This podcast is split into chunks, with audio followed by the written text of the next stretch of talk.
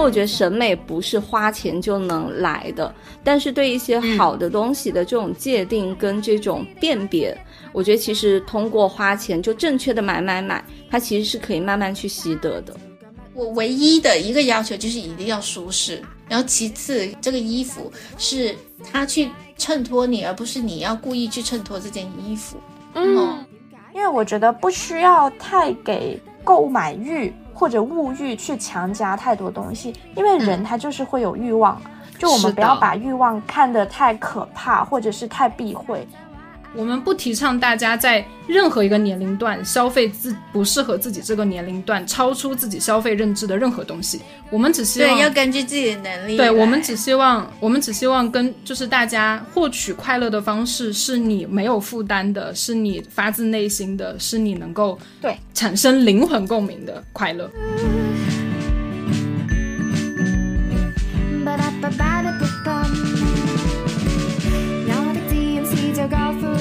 大家，我是珍珍，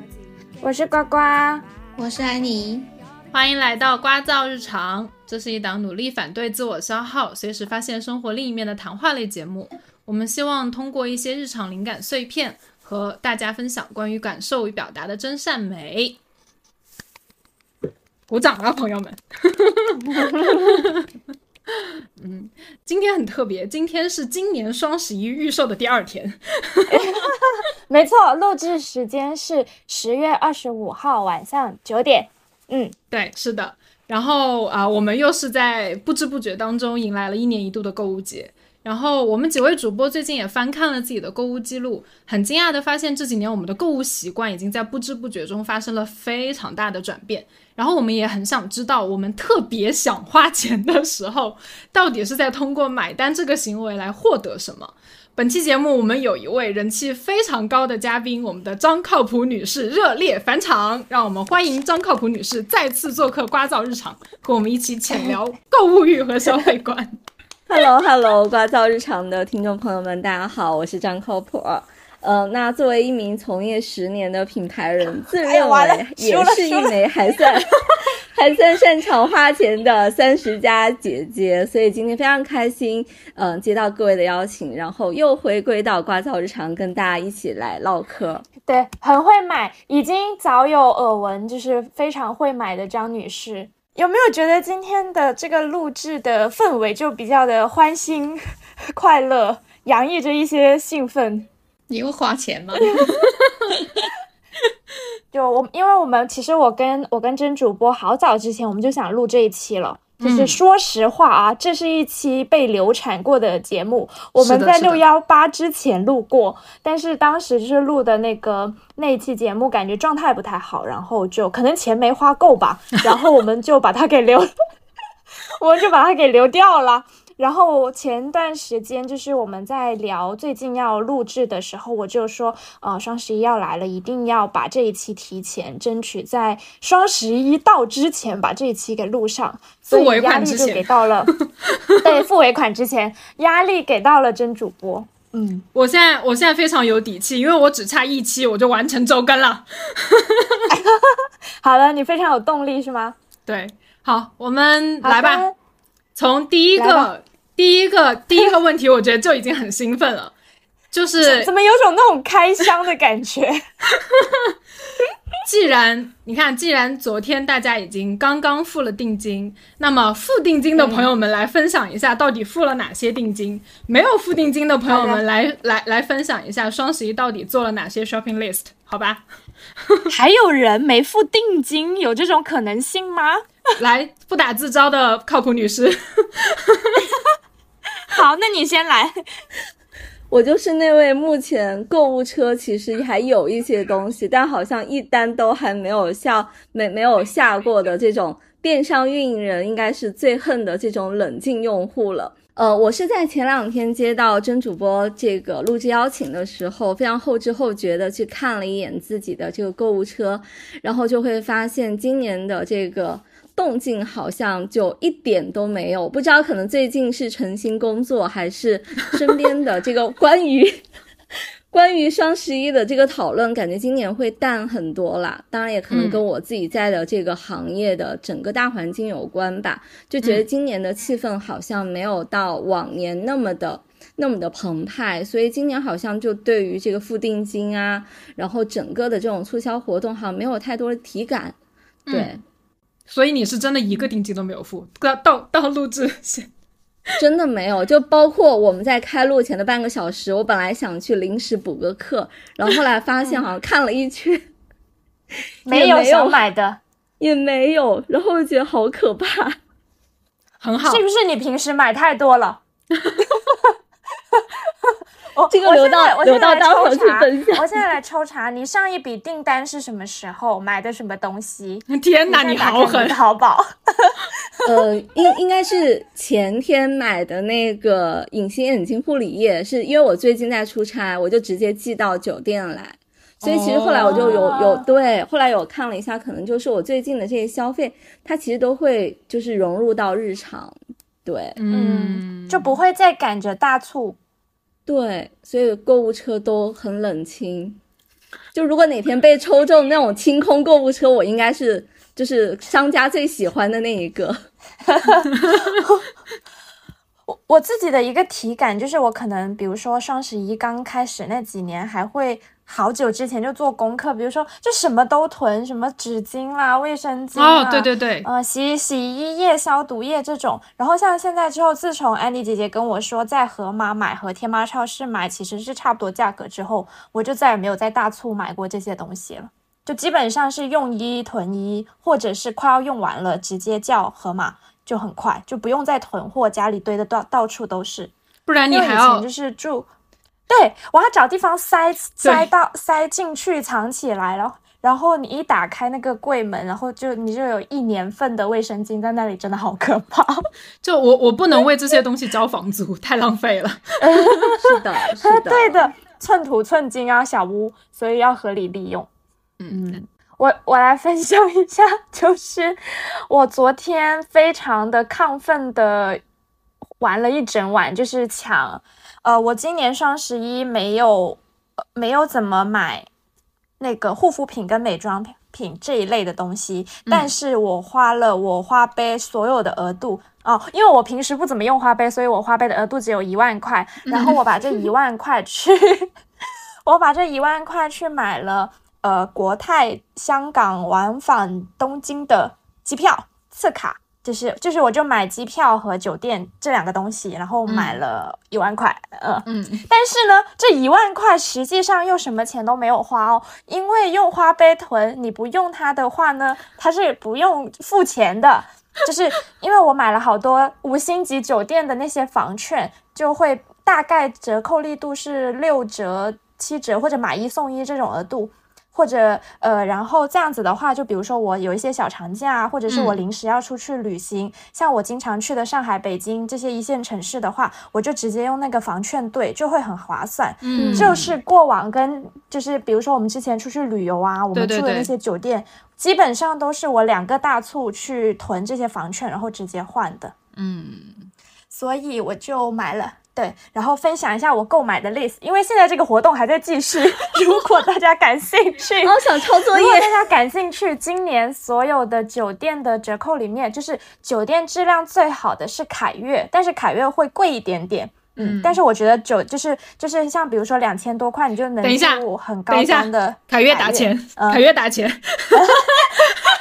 然后第二个我要推荐的是呃希尔顿，希尔顿是因为它便宜。它性价比高，它是真的高，就是比如说一千六百块，你就可以住两晚的五星级酒店，一线城市哦，就是北上广深之类的。哇，那真的很划算。然后第三个可能就是朗廷吧，我自己比较喜欢朗廷，因为我抢到了香港朗廷新开的一个年轻酒店，一千两百块两晚哦，在湾仔哦，反正就是很划算。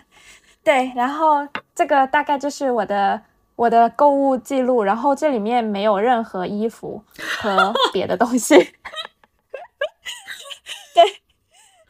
都都是为体验买单。对对对，就是囤着。然后因为我觉得这样压力没有那么大嘛，就是其实你不花，它是可以全额退的。然后你想花的时候你再约，然后你也是住完了之后你再付钱，就是你为你当月买单，我就觉得还蛮好的。但是我现在很忧愁的就是支付宝老是不给我升我的花呗额度，不然的话我可以买更多。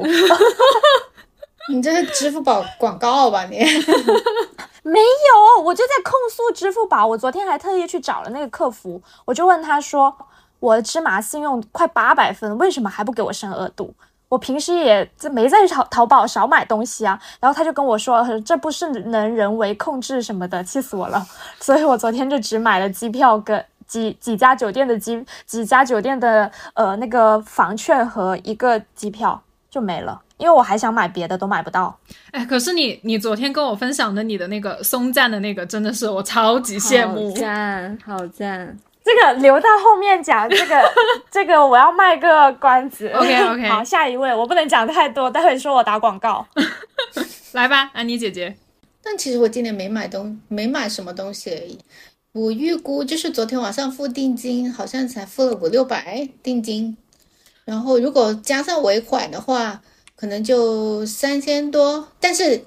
有一个问题就是，这三千多里面有百分之八十是瓜跟我们另外几个朋友的钱，就是我们一起拼单是吧？对对，我们为了要用那个券，就是就是，我觉得这也是一个消费陷阱，你知道吗？我们陷入了这个陷阱。他说这里有一有一张满一千二减一百二还是两百的券，我们要减一百二，是对，然后就是打九折。接着呢，就是我们就是为了要花到这一千二，接着。我们就各种拼，各种拼。然后我今天又在那里算账，就是因为淘宝那个会员八八 VIP 又给了我那个三千五实付三千五，然后减两百八的那个红包。然后我今天又在那里问问他们说：“你们你们还有没有东西想买？就是我们我说再凑几百块，我们又能减两百八。就是各种，就是我我我觉得今年我这这个购物 list 全都是因为为别人而活。”所以，所以安妮姐姐，你买的大部分都是化妆品是吗？哦，对，因为这个是必需品，没办法。但我没有任何，就是没有任何其他的所谓的衣服啊什么的，其他都没有。然后日用品我也没买，因为用品实在是，嗯，我发现不想再囤货了，真的。而且，比如说平常用的一些。呃，类似于棉柔、棉柔巾这类的东西，我们也有朋友在相关的公司可以内购，所以我想就免，能免就免吧。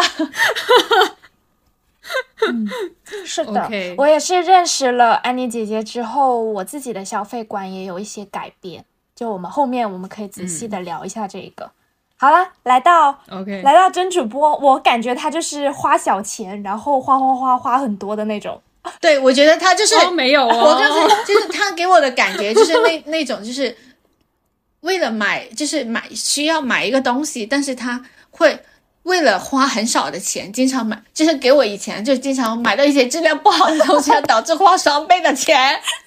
对，没错。我我现在不一样了，我我今年我今年所有的订单，昨天我不是截截图然后发在群里了吗？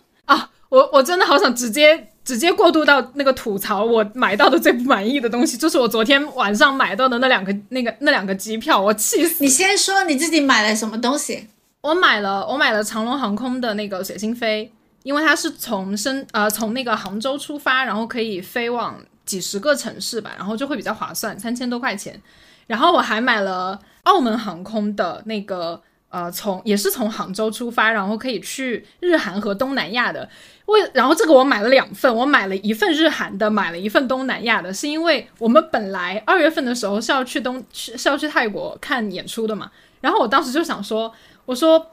我如果要从我家，然后再去到深圳，然后再从深圳转到香港，然后再从香港飞到泰国，我的代价有点太大，然后我就想说，我说双十一捡捡漏吧，说不定我运气好，然后我可以约到这种就是特价的机票，然后在我。买完这个机票的那个礼那个这个礼包的五分钟以内吧，然后我点进去之后，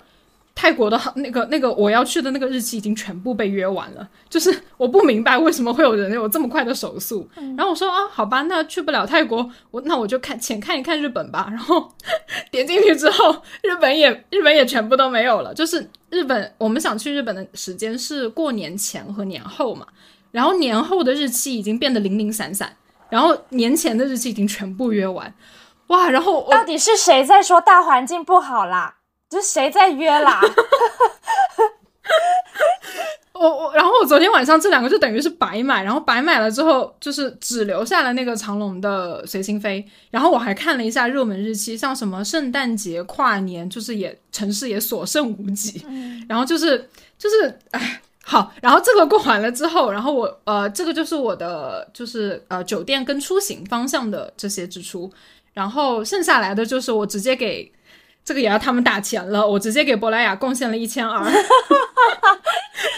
真的好多呀！一整张截屏全部都是。就是我今年，我今年应该是唯一一次，就是在同一家嗯店充了购物金，甚至还超出了他的购物金的总金额的，就是买化妆品，然后就直接珀莱雅直接充了一千二的购物金，然后买买买买买，疯狂的买。买啥呀？就是它的大全套，所有什么。呃，哎，这个真的很打广告哎，原力精华啦，什么红宝石面霜啊，哦，懂了懂了，哎，我也有在用它那个精华，我去年我去年双十一也买了，也买了他们的那个那个原力精华，然后觉得还蛮好用，但是呢，我现在就是我不囤货嘛，然后我前段时间我自己的护肤品就是空瓶，然后没发现，然后就赶紧补了一个，然后我是在代购店买的，也很便宜，就是因为它它的分销做的也蛮厉害的，所以都我都不需要等大促。我就在常买的代购店顺手带一瓶就好了。是是是，好的。那这样子聊下来，好像我们我们我们整个的消费决策很理性哎，怎么会这样？对，失心疯哎。我今年也没有不理性了，我今年也没有说就是买各种什么衣服配饰，我今年也没有了。哦，真的，我我从知道双十一，包括现在，然后我真的其实是有逛淘宝店的，但没有一件我想买的，以及我不会说什么等。等双十一囤一波秋天呐、秋冬的衣服，一个是没看上，二个是觉得好像也没什么必要，宁愿把钱省下来去买机票、酒店之类的。因为你上头的时候，我会拉住你啊！你看你昨天晚上上头的在那里算账，跟我说跟我说什么啊？要不我们就花个六七千呃七八千飞东京？我说你疯了吗你？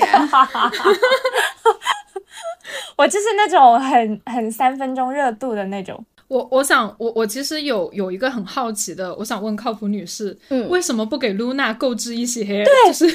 宝宝的必需品？我真的很纳闷，你居然连这些定金都没有付，就是小朋友也不需要购买吗？小朋友真的没有，其实我觉得大家可能都会有一个误区，就当你没有小孩之前，你会觉得养小孩，就你会以为养小孩其实是非常费钱的一件事情。嗯，但其实我作为一个就正在经历的这个新手妈妈来讲的话，我觉得真的，就养一个这种小婴儿，其实撇开你在呃孕期，然后生产。包括说坐月子这一部分，嗯，就主要是为妈妈体验买单的这一部分的这个开支之外，就养小孩本身真的不费钱，他甚至可能，呃，就打一个那个比喻，可能就是跟养宠物差不多。没有养宠物很贵。哎，你今年双十一没帮祖哥买东西哎？还是还没到一号？不是，是因为我最近不敢买，就是。哦，现在知道，因为那个风波的问题，所以最近大家都都在说网购宠物用品很危险，所以我就不敢买，会去线下。哦，对，哦，对，就就在刚刚录制之前，我还收到一个很，就是让我很心塞的一个消息，就是在深圳这里附近有有人，就算是有人投毒吧，然后有一个狗狗中中了就走了。嗯，就就会算了，不要说这种。这么沉重的 话题，好回回到人类幼崽身上来。对，啊，其实我也是，因为就算我没有小孩，但是我我有妹妹，然后妹妹他们生了小孩，其实相对来说，嗯，特别是家里有多小孩的，他其实花的钱更少，因为比如说衣服，他会可以给传六人的重复，对对，重复利用。可能花的最多，我感觉幼崽时期应该是尿片这一块。嗯，尿片、奶粉，对对对对，尿不湿，然后奶粉，然后其实像一些大件，其实露娜的大件，其实，呃，我新买的都还是一些就是不错的高客单价的一些东西，但是其实你折算到年限的话，其实我觉得还是非常非常非常平价的。就像我给他买一个那个 Stocky 非常出名的那个成长椅，大家可能具体价格我忘了，可能三四千块钱吧，但它可以做到十八岁，它可以做到老。就 椅子十八岁，十八十八岁是谁要做？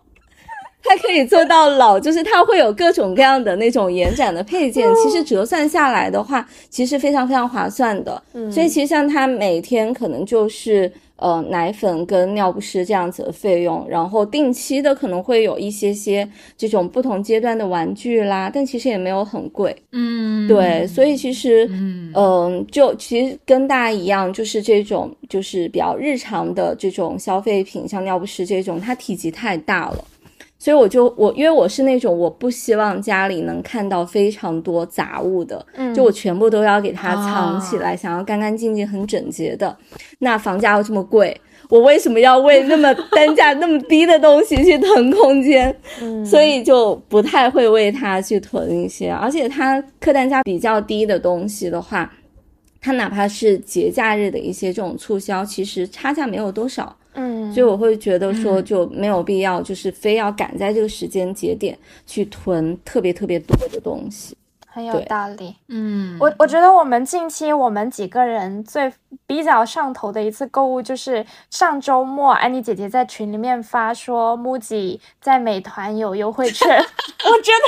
我觉得那那个应该是我们的双十一预演。然后首先就是安妮姐姐说，就说你看我这个夹克只要呃打完折只要几百块，原价三百三四百，然后呃用了那个券之后就只要两百多嘛。然后我我们一看，哎，好像很划算。然后我原本我的诉求只是，哎，我我也想在 MUJI 买一个小药盒，因为我现在在吃药，我想要随身携带。然后那个小药盒十块钱，我就因为那个一这个优惠券信息，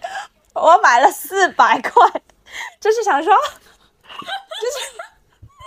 就是我十我十块钱买了一个药盒，我想说，哎，可以买点几双袜子，因为袜子也要换了。然后说啊，这个衬衫只要一百块，这个 T 恤只要七十块。然后就因为刚好秋冬你也要换那个就是内搭什么的嘛，然后你就买了一下，然后就发现，哎，怎么怎么原本没有想要买衣服，怎么就买了三四百块这样子？但但是划算的，划算的，因为比在实体店买要划算。然后我就会觉得说，现在的商家，我作为一个品牌从业者啊，我是真的觉得品牌方很难做，就是。你你又得做大促，对吧？然后你的价格如果力度不够大，你又吸引不到。现在流量也很贵，好吧？然后获客成本很高的，然后你要想尽办法，我，好专业啊！想想尽办法做各种刺激的机制，然后呢，你又担心，比如说被平台破价啊什么的。就是我我说一些行内的一些东西，就是前几天就是京东突然间就是提前了双十一，因为本来都是本来都是昨天晚上八点嘛，然后他们就提。提前了一天，然后没有通知，好像是没有通知品牌方吧，反正就是提前破价了。然后他们今天也在做那个什么，呃，整个首页就是什么低过李佳琦直播什么，就直接在那个首页上面打这种大字，然后破各种破价。然后品牌方就很难做啊，因为客户就会问你说，为什么我在你这个渠道买的，呃，比那个渠道要贵，然后你又得退差价，然后商家承担一切。对不起，就是我我我是一个很割裂的人，就是一方面我在为品牌工作，所以我知道一些就是。比如说这种大促的这些内情，其实其实大促对于品牌方来说真的很折磨、很痛苦，甚至可能是吃力不讨好的。但另一方面，我作为消费者，我也会觉得 快打起来，我要最便宜的。好像目前就是因为我我现在目前是暂时没有在工作的嘛，而且我最后一份工作是暂时脱离了品牌的，剩下来三位应该都是品牌行业从业者。是的，是的。别的不说，这位品牌从业者刚刚刚刚才交付了一百张淘宝双十一祝图，就在录制之前，本来我们预计是早早一点录的，但是因为安妮姐姐她加班加班到八点多，然后然后我们现在才开始。对，这好惨。平生从来没有如此的震撼双十一。好。做太但不想扮晒蟹我老公面皮仲厚招牌我晒你啲出去那我们就接着来下一个话题。嗯近半年以来，嗯，买过最满意和最不满意的东西分别是什么？来我觉，得这道题好难答哦。我我我先说吧，但是嗯，最不满意其实没有什么最不满意的，因为我现在买任何东西之前，我都会先各种 各种会先拷问我自己，到底我是是做功课不是真的需要这个东西，我我可能、啊，对，然后再加上。就是有说到，比如说平常我会买的一些护肤品啊，或者说像一些国货品牌的一些东西，其实它也有很多分销渠道，所以就是有很多代购，所以其实代购，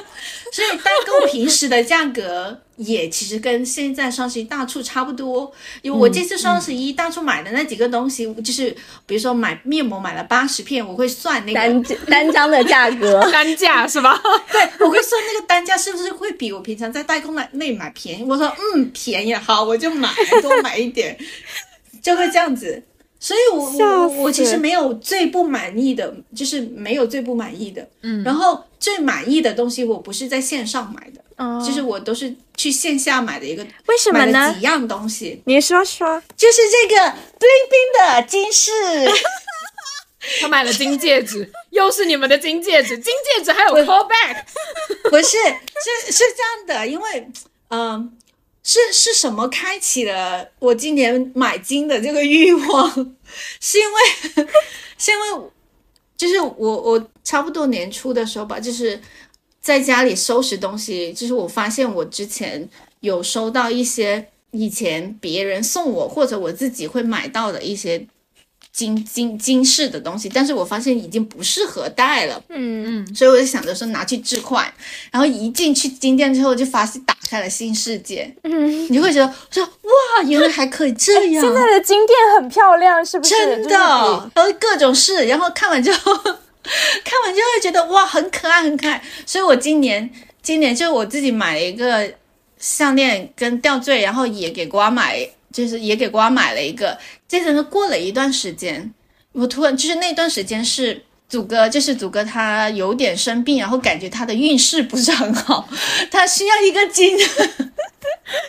给狗都会买金子，哎呀，就是我觉得他需要一个有金的东西来缓冲一下他的倒霉。哦因为因为你知道吗？就我跟瓜经常说的一句话，我说，当你觉得你自己最近很倒霉的时候，就是玄学上，你就去金店逛一圈，对，因为那真的。是真的，你可以去查一下，就说因为金店就是金饰店、黄金店这种，它的磁场很强，它可以把你能量非常强。这这它可以把你的霉运洗礼掉，你知道好了吗？，等一下，听众听完这期播客，马上去买金哦！我跟你讲，现在就是大促，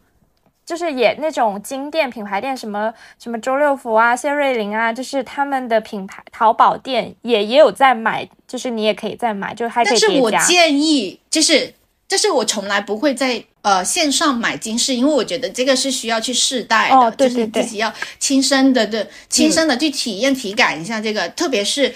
它很多像一些大牌，像什么周生生、周大福这种，它其实为了区分线下跟线上的渠道，它还会做，就是比如说，就算同样的款或者不同的款以及不同的克重，对，然后你线上买的，没错，以及你以及你线上买的一些克重，你感觉好像很便宜，但其实你算一下，并没有很便宜，因为它是那个那个它含金量是很轻的，然后你的收到时你会觉得哇这么细呀、我就像一个发丝一样。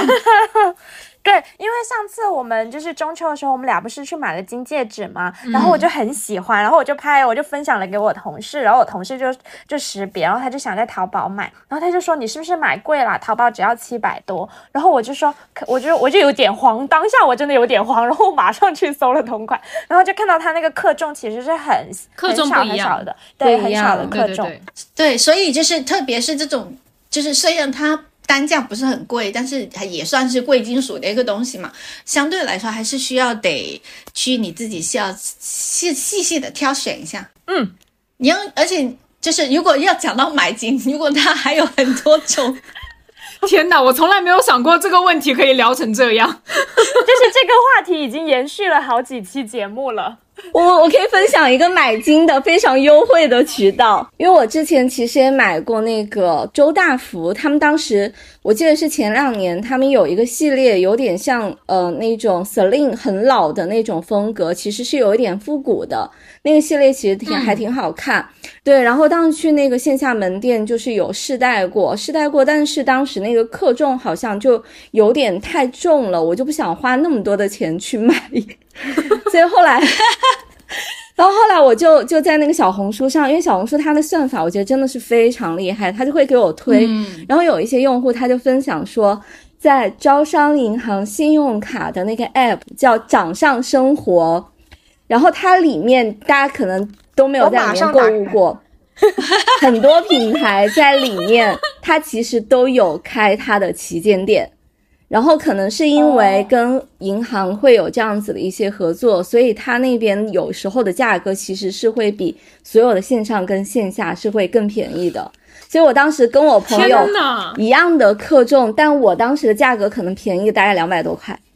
就整个项链的那个总价可能在三千。待会下播之后，我马上打开我的掌上生活，三千三百多。掌上生活真的很好用，因为大家如果用信用卡的话，其实你会发现有很多的那个积分啊，然后有一些权益啊什么的，真的。哦，对，其实我想要夸一下它。题外话，夸一下这个掌上生活，因为我突然突然间招行打钱。我我想起一个事情，就是之前。疫情，然后上海很严重的时候，这是题外话，很严重，然后大家没买到菜，然后我朋我我朋友在上海，他我也很担心他，然后一发现有个渠道，就是在那个招商银行的 A P P 掌上生活上面，他可以帮忙买菜，然后就是那一次帮我朋友买到了菜，哦，其他人都买不到，其他渠道都没有，好神奇哦！请问这期节目我可以收费吗？就是 太多广告费收听 OK 吗？好多好多干货哦，对啊，对，好多干货，真的真的。然后其他最满还有其他满比较满意，应该是如果哦，如果一定要讲今年线上限定的话，呃，我买的比较满意的一个东西就是今年买了新新款的 Switch 以及那个塞尔达游戏。又是又是丰富生活体验的东西，对，确实没错。然后就是呱呱他们知道，就是有一段时间我刚买回来，是疯狂打游戏，然后打到就是坐在高铁上面就不愿意下车。对，嗯，很沉迷，有一段时间非常沉迷，就是就在 Switch 里面你可以得到很多东西。好的，欢迎大家购买。OK OK，好，下一个广告，下一个广告，来吧，靠谱女士来。好的，好的。呃，其实我我最近大概可能大半年吧，其实买到最喜欢的一个东西，我觉得应该是我们家的那把人体工学椅。要讲品牌吗？哦，呃，哎，可以讲一下喽。特曼米勒打钱，注意一下。看你想不想收钱？对，然后是它其实。呃，很很经典的一款那个人体工学椅，就颜值很高，然后也符合就是女生的这个身体的一个结构。嗯，所以其实我因为我最早是把它就是设定为我们家书房的那个椅子，因为之前其实是有一把。就看起来很好看，但其实你大概可能做了十五分钟就会觉得腰酸背痛。那那个时候我其实有大部分的时间会在家办公嘛，那我觉得是日常非常高频使用的一个东西，我觉得还是会值得，就是好好投资一下。价格的话我忘了，大概可能在五千左右。我在线下的那个买手店有去，呃，有去那个体验过，对，有去试做一下，选了一下型号，然后。重点来了，在小红书，在小地瓜上找到了杭州一家买手店的那个联系方式，他们门店是有额外的一些这种团购的一些方式，所以它其实价格就会被会比门店低很多。那个时候我其实心也很大，就完全也不知道具体是个什么情况，就直接微信，然后转把钱转过去。然后就收获，天哪！对，好了，别说了，快点，待会把那个那个杭州买手店的 一定他们他们家的品味很好。我后来陆陆续续，我们新家的那个嗯花苞灯，然后包括一些烛台、一些餐具，全在他们家买的。就他们家不定期对不定期会有团购拉那种小群，然后大家一起凑单去买，就很好很好买。真的可以，可以，可以，又是一个广告，小红书艾特一波。对，然后后来我最近的话，其实有在思考，就要不要把那把椅子搬去公司当那个办公椅，但其实会有点纠结，觉得那个工位好像配不太上，但是。但是转念一想，你想一下，就从早到晚，大家坐在坐在办公室的时间其实很长。那那把椅子，我觉得坐起来很舒服。可能我一周坐在上面的时间，其实，嗯，对比工作的这个时间来讲，其实短很多的。所以就准备找一个货拉拉给他拖到公司去。就自己的车还装不下，一定要找货拉拉。是对，是对自己的生呃工作品质体验的一个升级。对对。我我之前就是我之前就是为了新工位，因为我现在变成我以前是用那个台式电脑嘛，嗯，然后现在我的新工作用的是呃笔记本电脑，然后我就需要买一个那个电脑支架，然后你你知道的，这主播知道，我挑那个我挑那个电脑支架挑了大大半个月吧。对，然后我最后买了一个三百多块钱的，我现在用的很开心，就是很贵，很贵，但是很开心，因为每天都在用啊，而且时时刻刻在用，你就会觉得这个钱其实是花的很值的。嗯，是的，我连续用一年，那它一天也只要一百一块钱，对吧？对啊，而且还不只能用一年，而且不止一年，木不会坏的。对，你看你塑胶还会烂的，是吧？那那靠谱女士最不满意呢？就是最不满意的吗？最不满意，最不满意。我觉得其实不是那个东西本身的问题，是我自己的问题。因为就刚生完小孩没多久，就整个的这个身材其实还没有恢复到就是孕前我自己比较理想的一个一个状态吧。嗯，那其实我是那种就是我要有一个目标倒逼驱动，就可能我我要先设定一个目标。那我要达成那个目标，我就要有一些具象的一些所谓的 KPI 或者是具象的那个目标存在。然后我就买了一条比我产前就比我孕前码数还要小的牛仔裤。哦，把自己逼得好狠。对，就挑了一个还不错的款式，然后价格也不便宜。我又觉得说，啊，要有一个实物来鞭策自己。那其实就是有会有一些就是忽略整个人的这个就是自然的这样一个规律嘛，就有点太对太太太焦虑了，所以后来就让我觉得很不开心。我每看到他一次，我就很不开心，所以后来对，然后这个是就最最不满意的一个购物吧，就因为他，我后来又花了一万多块钱去报超新的私教课，天呐，太不值了。超新打广告，超新真打广告，这完全是给自己创造了一个消费需求。哎，笑死了。好了，你先还是我先？你先吧。我先是吧？好，我我最满意的东西在昨天更新了。哦哦，就是我知道的那个。就是 就是在昨天之前呢，我最满意今年购物最满意的可能也是金戒指，但是昨天买到了比金戒指还要开心的东西，就是就是我跟我朋友抢到了松赞双十一的藏线的。呃，六天五晚的超豪华自由行，嗯，也就是呃，它可能就是五折这样子，就是可能因为松赞是一个很出名的国内的独立酒店品牌，然后他们出名的点就是在于他们整个的呃，就是川川藏这一块跟云南这这几块的一个呃风土人情和酒店的氛围和人文关怀这些都做得非常好，然后我们就很想去体验一下，嗯。对，然后你比如说，然后像比如说像我这种弱鸡哦，我如果要去到西藏的话，就是这是我想都不敢想的的的的目的地。但是因为有松赞在，就会觉得很安全，会很安心嘛。嗯，所以我们昨天我昨天就卡点八点就抢了，首先先抢了那个东西，抢完之后我就迅速拉开了我的日程表，开始排我到底什么时间能凑出六天的假期去松赞，然后最后就是决定。呃下定狠心，呃元旦加价，就是它元旦还是会加价，但是我觉得也在我接受范围之内。嗯，然后我就约了，我今年要去西藏跨年啦，好棒！真的，昨晚令我羡慕。我昨天，我昨天有私信，有私信真的是秒没。对，我昨天有私信挂主播，我说你给我拍照，我甚至想给你租个相机，给我好好拍照。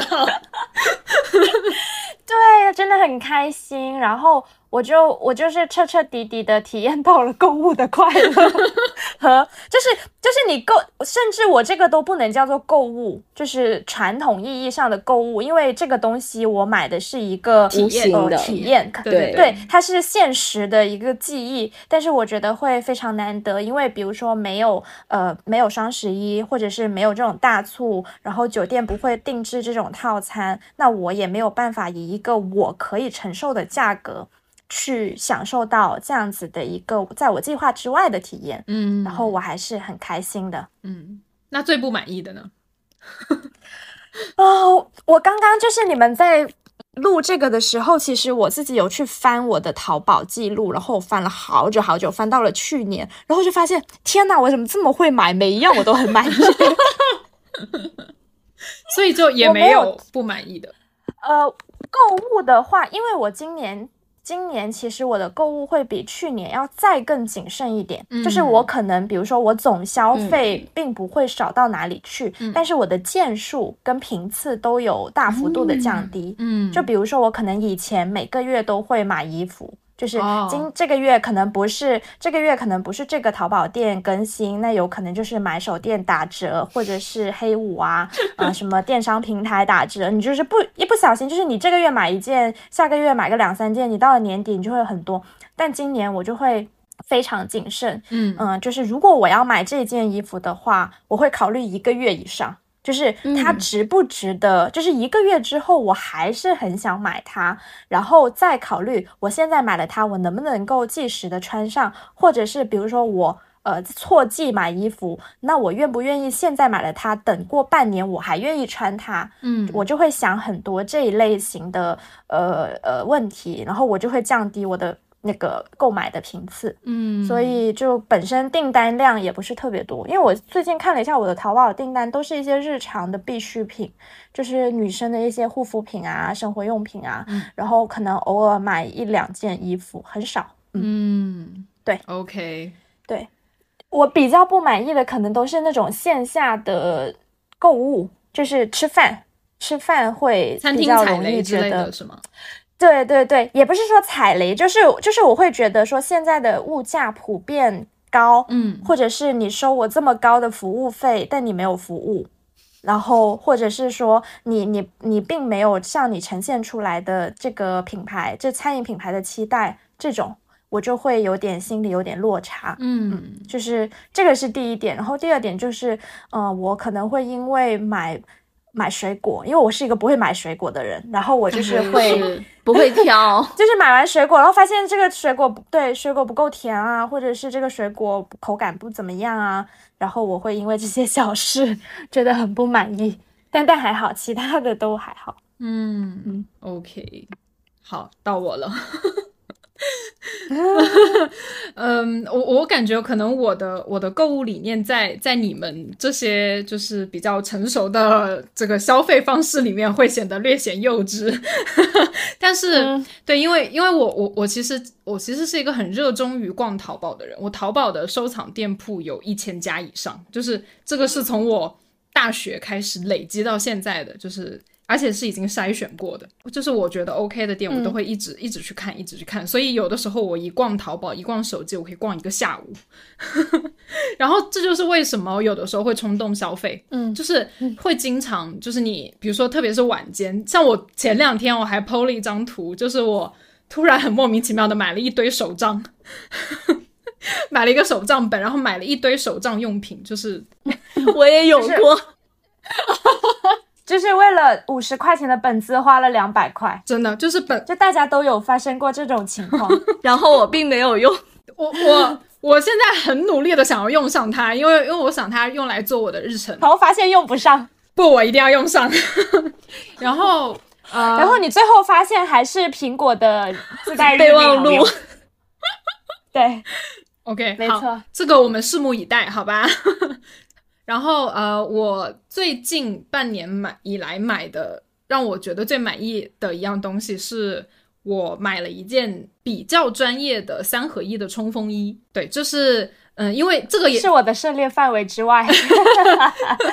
因为因为我是因为我是从近半年左右开始才比较关注户外这个方向的东西，而且因为刚好我。呃，辞职状态的话，我比较喜欢出去走一走嘛。但是呢，因为自己的钱不是特别的多，然后，然后呢，就是呃，会比较倾向于去山里徒步，因为这个的话代价是比较小的，但是对身体的考验比较大。然后去了两次之后，我就会觉得，嗯，我需要一些专业的装备，以及我很想、很想、很想、很想去雪山徒步。然后我就想说，OK，那我就。那我就花大价钱买一件，一定要逼我自己去做这件事情。我觉得跟靠谱女士有异曲同工之妙，就是我一定要买一件比较专业、比较贵的冲锋衣，然后去逼迫我自己要完成这个目标。因为我觉得就是呃，徒步很令我身心舒畅，然后我就觉得就是虐自己的身体，但是呃，心灵跟精神都很爽，跟健身一个道理，真的。对对对。然后，然后我就买了哥伦比亚的一件三合一的冲锋衣，然后呃，大概原价可能是三将近三千块，然后我很幸运的是，我在它打折的时候买几乎对折，一千五左右。就是很便宜，然后我觉得嗯 OK，有没有更开心了？你你现在有你现在有没有 get 到这种高单价单品的快乐？有有有有有，就是有的。就是虽然它有一点点贵，但是它真的很值得。是就是它给你的那个快乐是一万五的快乐。你每一次看见它穿上它的时候，它都能让你快乐。所以我觉得这个真的就是你长期拥有的东西，大家是真的是值得花钱去投资的。是的，是的，是的，这个就是我的，我觉得我的购物理念跟张靠谱女士高度一致。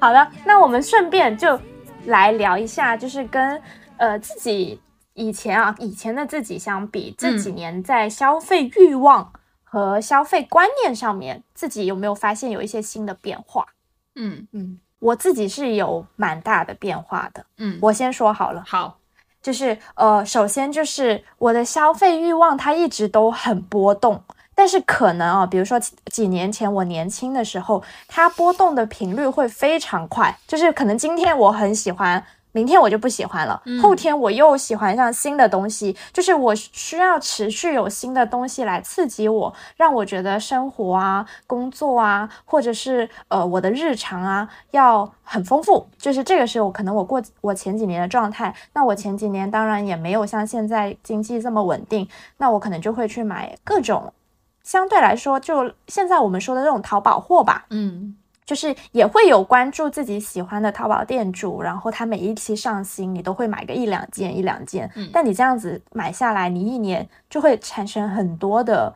呃衣服的费费用。嗯，就是你不算，就是可能一件也就一两百或者是两三百，但是你到了年底一算，因为你件数很多啊。对。然后你一算，就其实也还蛮多钱的。嗯。然后这两年呢，我就慢慢的会变成。呃，因为我自己本身是做品牌的，所以我对品牌的整个的理念，或者是呃，对于品牌感的，就我喜欢这个品牌，我就会很不由自主的去想要去支持他们的产品，然后慢慢的我就会觉得说，哎，我要更加努力的工作，更加努力的攒钱，然后我去买一个这个品牌的东西。然后以我的方式去使用它，去跟去跟这个品牌产生连接吧。嗯，所以像比如说我，我就很喜欢 M M 嘛。那我从呃一开始我的第一对 M M 的靴子，呃，就拿了年终奖之后，就狠下心来买了呃四五千块钱的靴子。但是对于当时的我来说，其实是一笔很大很大的小开销。但是那对靴子至今，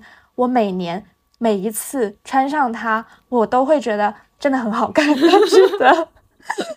对对啊，然后后来慢慢的就是我，那是我第一次感受到，就是如果你真的喜欢这个品牌，你去购买它的东西，它除了带给你物质本身的这个使用体验以外，你自己整个人会也会朝着更更想要的方向去前进吧，就大概是这么个感觉。然后现在呢，我的整个的消费欲望。它可能偶然还是会很高涨，嗯，但是它高涨就是我会比较理智的去去。剥离了，就是我可以有想要买东西的心情，就是我又想要买这个，又想要买那个，嗯，但是当我真的要花钱去买的时候，我一定会去做理智的判断，嗯，就是我买这个东西，它是现在喜欢还是长期喜欢，以及它的利用率怎么样，嗯，哦，因为我毕竟不是时尚人士嘛，我还是会考虑到，呃，这种。嗯，相对来说比较高价的单品，它的使用率，就算这一件衣服很好看，比如说我很喜欢某个品牌的羽绒服，我觉得它做的非常漂亮，然后也很贵，但我不需要买它，我不需要拥有它。我在深圳，我穿不上羽绒服。对，就是就是大概就是会会到，比如说你要买东西的时候，你就会考虑一下。但现在我可能需要一件羽绒衣了，但是但是我最近想了一个新的办法，就是。我众筹，我跟朋友借，我的朋友肯定，我的朋友肯定有羽绒服借我穿几天，是吧？就是我觉得这样不会造成这种衣物浪费，所以就是我我觉得我我就是可能我可能会剥离的更开，就是欲望跟观念，嗯，我以前可能是把它揉在一起，就会觉得说我值得，我配。我要买，我要拥有，但现在可能就是不再会用说我值不值得，或者是我一定要拥有这种理念去去看待购物了。我可能会去买呃真正喜欢、长久喜欢的东西。嗯嗯，然后现在也在逐步的断舍离吧。可能我的代价就是我总额没有变，就是就是我把钱攒着攒着，偶尔买个大件，然后去长久的去使用它。这个是我自己的改变。嗯，OK，靠谱女士，来吧。我觉得我跟瓜真的还在在花钱这件事情上真的还挺像的，因为其实回顾 回顾自己这几年，我觉得自己最大的一个进步是什么呢？它是能够把我想要和我真正需要，其实能够剥离开来。就可能放在几年前，我看到一个，因为作为品牌人，其实会会有很多的好奇心。那我可能看到一个东西，我觉得哎，这个好像很有意思，那我就想要，就会很冲动的去买回来，并且就是给自己一个冠冕堂皇的旅的一个理由，这是为了工作，这是在投资自己身上工作的这个一部分。我是为了体验这个我认同的品牌，对，对的。到后来的话，其实慢慢的你会发现，就看着家里越来越多的东西，我甚至其实，呃，有有去思考，就如果哪一天我突然要离开这座城市，或者是我要搬一个家，有哪些东西是我真正需要去带走的？所以那样一个筛选之后，我就会发现家里好像很多的东西，我其实没有那么需要它，因为其实我我跟我老公刚在一起的时候，我们俩是非常极端的两个人，我是那种断舍离到。呃，稍微会有点夸张的一个人，就是我是希望自己的这种生活里面留下的都是自己真正喜欢，就经得起一些时间考验的这种单品。但我老公是那种他觉得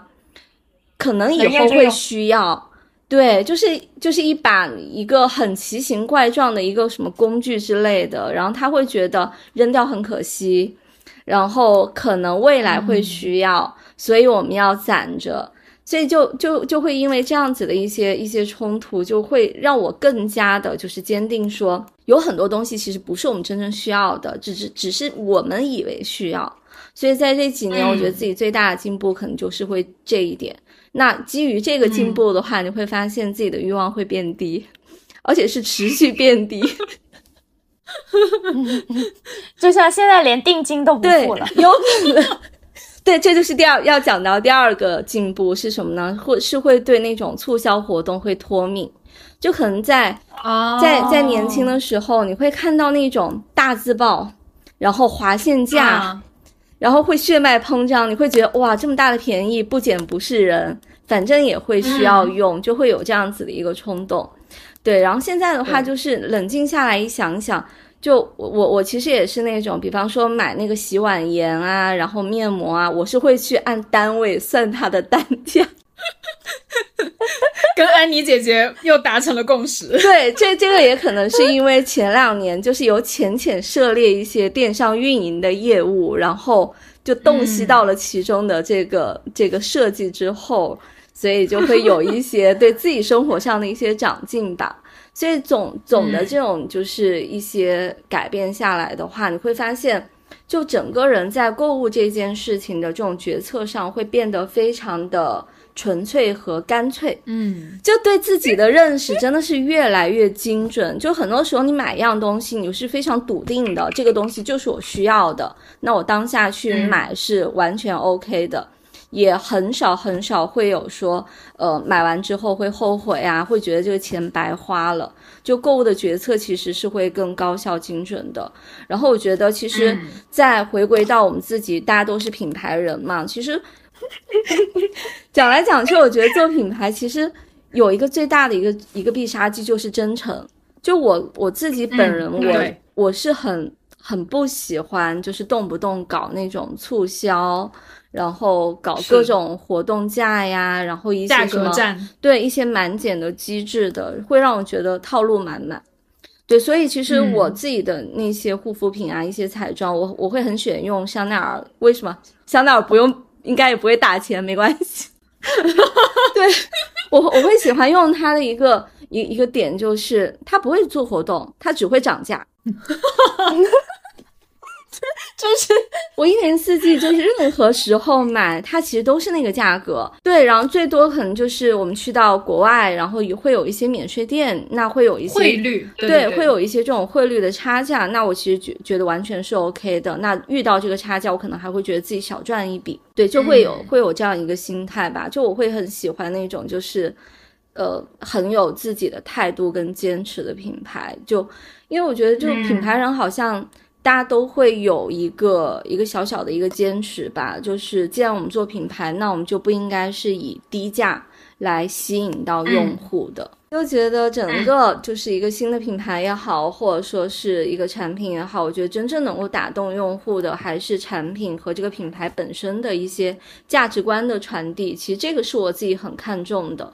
对，确实确实，嗯嗯。就是顺着他，顺着张靠谱女士的话说，就是因为我自己也是在做品牌，然后我也很认可，就是这种长期主义和呃产品本身必须要代表品牌，嗯的内核，以及有自己想要坚持的东西，你才能够成为一个非常特别，或者是你跟别人有所区别的品牌。这个是我想补充的第一点。第二个点就是我刚刚漏了，就是我的消费欲望跟消费观念上面的一个。最大的改变就是，我现在想买什么东西，我就想可以买到了，就是短暂的，就是就不不想要等。就是比如说，我我举一个很很简单的例子，就是比如说买眼镜，就是因为我其实是那种轻度近视，然后呢，我之前就是我对于这种就眼镜，我我我把它作为一个工作工具。就是我不太会去经常的去换它，然后今年我就发现我好几年前，呃，安妮姐姐还在之前的公司帮我买的那副眼镜，就是有一点点旧了，就是影响了我的整个的视使用感受。然后我就想，好，那我就要去买一个眼镜。然后我现在就不会在淘宝搜什么镜框啊，或者是哪个便宜啊，或者是呃哪个流行啊，我就是直接去线下店就一个个试，就是用最传统的。办法就是，哎，看上哪个，然后你就直接买了，就带走，就走人。嗯，然后我现在越来越喜欢，可能是在电商，就是做电商 做久了吧，就是就是就是会感线上购物真的让我感到有一些疲乏。然后我现在更我很多的快乐其实是在线下门店去收获的。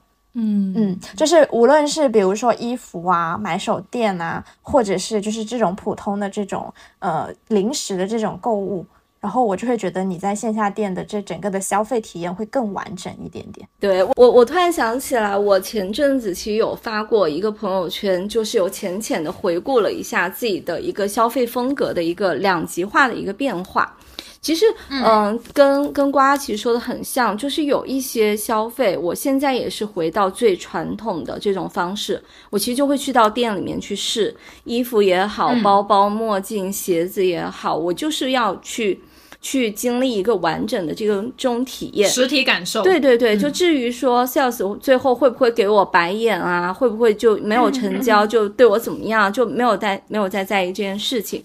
但反倒的话，就另一个极端，其实就会包括像我们家的一些那种什么粗粮啊，什么紫薯啊，一些水果。还有一些非常非常小的一些那种什么胶带啊、剪刀啊这种，就没有太多这种品牌价值的一些东西，我全部都在拼多多。就是一个对一个能买，就是当时英子说我要邀请张靠谱女士，因为她是一个又能买爱马仕又会在拼多多买十块钱东西的人。我说，对对，我说很好，很有兴趣。我上一次的拼多多的这个购物订单，应该就在上周，在上面买那个营养土，因为我家里养了一些那种什么柠檬啊什么的那种果树，什么柠檬那种什么营养土啊、肥料啊什么的，其实都。都会在上面买，又便宜又好用。对对对，因为其实我觉得拼多多给到大家的心智其实就是非常便宜嘛。那对于这些东西来讲，我不太去追求到说一定要是正品啊，或者是怎么样。它只要能够正常使用，我其实就觉得 OK 了。对，就反倒说像有一些呃衣服贵价一点衣服，因为像过了三三十岁，大家都会爱金啊。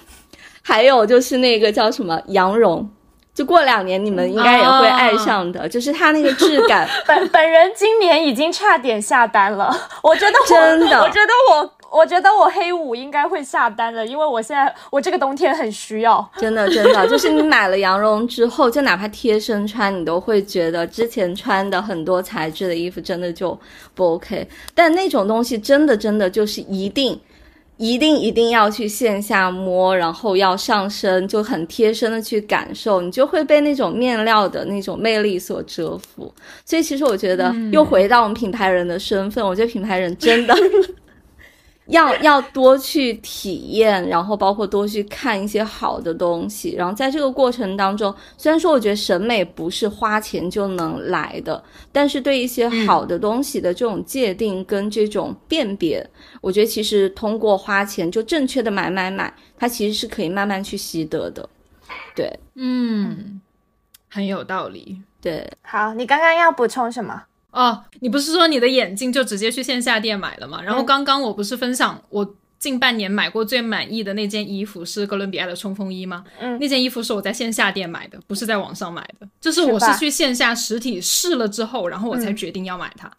就是有一些东西有契合到，嗯，有一些东西你还是要真的上身，或者是你真的去。感受一下，就像比如说大家都很喜欢的优衣库，我看它电电商的那个 lookbook，我真的毫无购买的欲望。但是你每次，比如说，呃，你可能根本没有想要在优衣库买东西，但你逛着逛着，你就会摸一下，或者是觉得，哎，这个还蛮好看的，然后你就你就下单了。但问题是你什么时候下会下单买优衣库呢？就是买袜子、买 T 恤，有啊，我跟你讲，我今年。我今年七月份要去要出差去成都拍片，然后要去露营，然后我没有防晒衣，我就现场去优衣库买了一个。张靠谱女士很激动，你发言。因为刚才花花她说到的那个那个选择，其实跟我之前路径一模一样。就大概在前年的时候，我第一次来苏州出差，然后那个时候其实深圳都还是比较炎热的天气，苏州其实已经进冬了。然后我就对我要临时就是要准备那个冬装嘛，那其实我当时想要一件那个嗯稍微带一点保暖功能的这种打底衣，然后我第一反应其实就是冲到直接冲到万象天地的那个优衣库，然后对就随意拿了一件走了。然后这个事情后来也是我们真真真主播其实也知道，我们之前有在做一个个户新品牌的时候，对，其实有提到，对有。有提到这个洞察，就是我们会觉得说有一些品牌它的存在，它并没有让大家觉得它有多特别，但它会是你一个不错的一个选择，嗯，就很靠谱，是的，就是你当你有很紧急的需求，是的，我就觉得，然后像比如说优衣库，我觉得它很神奇的一个点就是在于，不仅它真的适应所有的年龄段的人，就是包括像我们这种做品牌或者是不做品牌的。就是各各种职业、各种性别、各种年龄段，像我爸妈他们以前是很不爱去逛商场，或者是没有这种品牌购物习惯的，但他们也很喜欢优衣库，就是我们家可能每年会有一两次，就是一起去优衣库，然后就帮他们买什么秋衣秋裤啊，呃，夹克啊，长裤外套这种，就就在你就在这家店完成了你所有的购物，我就觉得蛮好的。对对对，也很实穿，然后爸妈认可的的购物品牌哦，就是我觉得这个评价应该很高了吧，对吧？嗯，OK，好，安妮姐姐呢？其实我刚刚。就是你们在聊的时候，我一直在翻我的淘宝购物记录，然后，然后我发现了一个事情，就是一个很有趣的事情。我是我，我现在所有的消费欲望或者说消费观念、消费习惯上面的转变，是跟我个人穿搭风格，还有我个人皮肤肤质吗的用。也不是肤质吧，就是习惯改变有关系。另一个角度窥视自己，对对对，因为因为我近两年几乎只会在同样的两三家店买，嗯，我不会再尝再去尝试更多的一些类似品牌或者说其他的一些风格，因为我已经很明确了我自己的穿搭风格是适合什么样的，所以我只会在复议复议，对，就是比如说我只会在。木吉，然后也只会去木吉买木吉拉宝线，就是某一条线的东西，以及说或者优衣库，然后优衣库我可能也只会买某某一他旗下的某一条线的的一些衣服，还有其中的一两家淘宝店，就这整整综合下来，你就会就会帮我打消掉很多我以前可能会乱买的一些东西，就甚至说。我每到换季的时候，我经常就不要收拾衣柜嘛，就是前两年，嗯，前两年的时候，我经常会收到一些衣服，我说我靠，这是什么东西啊？我为什么会买这件衣服？就会就会就会发现这些，然后然后我今年收拾衣柜的时候，我自己最大的感受，我感觉哎，好像这件去呃去年或者前年买的，我还可以再穿两季。真的，我要补充的是。我本人分别接手过安妮姐姐和瓜主播的衣服，这真的就是以前我真的偶尔会乱买，就比如说当年会流行什么呃，之前像什么雅逼风，或者说像 好了，你的雅逼风的衣服都给了真主播，对，然后然后还会还会比如说我们以前很喜欢我们身边一个朋友的一个一种风格，就是他自己。画的插画，自己设计的一些衣服，然后我发现我已经穿不了了，就是就是你就是你穿上你会觉得它它跟你的身体不是很或者你的气质不是很适配，对你就会觉得说就是已经是不舒适，感觉不是就是现在我唯一的一个要求就是一定要舒适，然后其次你要看起来就是这个人这个衣服是他去衬托你，而不是你要故意去衬托这件衣服。嗯，我觉得这个也很重要。对对对，然后像像我，比如说买鞋子什么的，我以前也可能会乱买，然后经常会觉得说，哇，两个鞋柜都已经爆满了。但现在的话，我感觉就，然后现在的话，可能真的我感觉是，嗯，像虽然也会买很多，比如说小皮鞋，就会买很多种小皮鞋，但你不会乱买其他的一些风格，就会这样子。我还有一个习惯，就是我可能以前很喜欢买包，就是真的是买名牌的包，就是对。然后我现在衣柜里面还还藏着几个，就是以前像瓜以前一样，就是可能要呃存好几个月的工资买下来第一个 Y Y S L 花了五位数，然后其实真真正正也没背几次，然后现在放在衣柜里面。感觉，比如说，也过了这么多季，感觉背上也不合适，然后跟你身上的穿搭也不合适。我现在背的最多的一个包是帆布袋，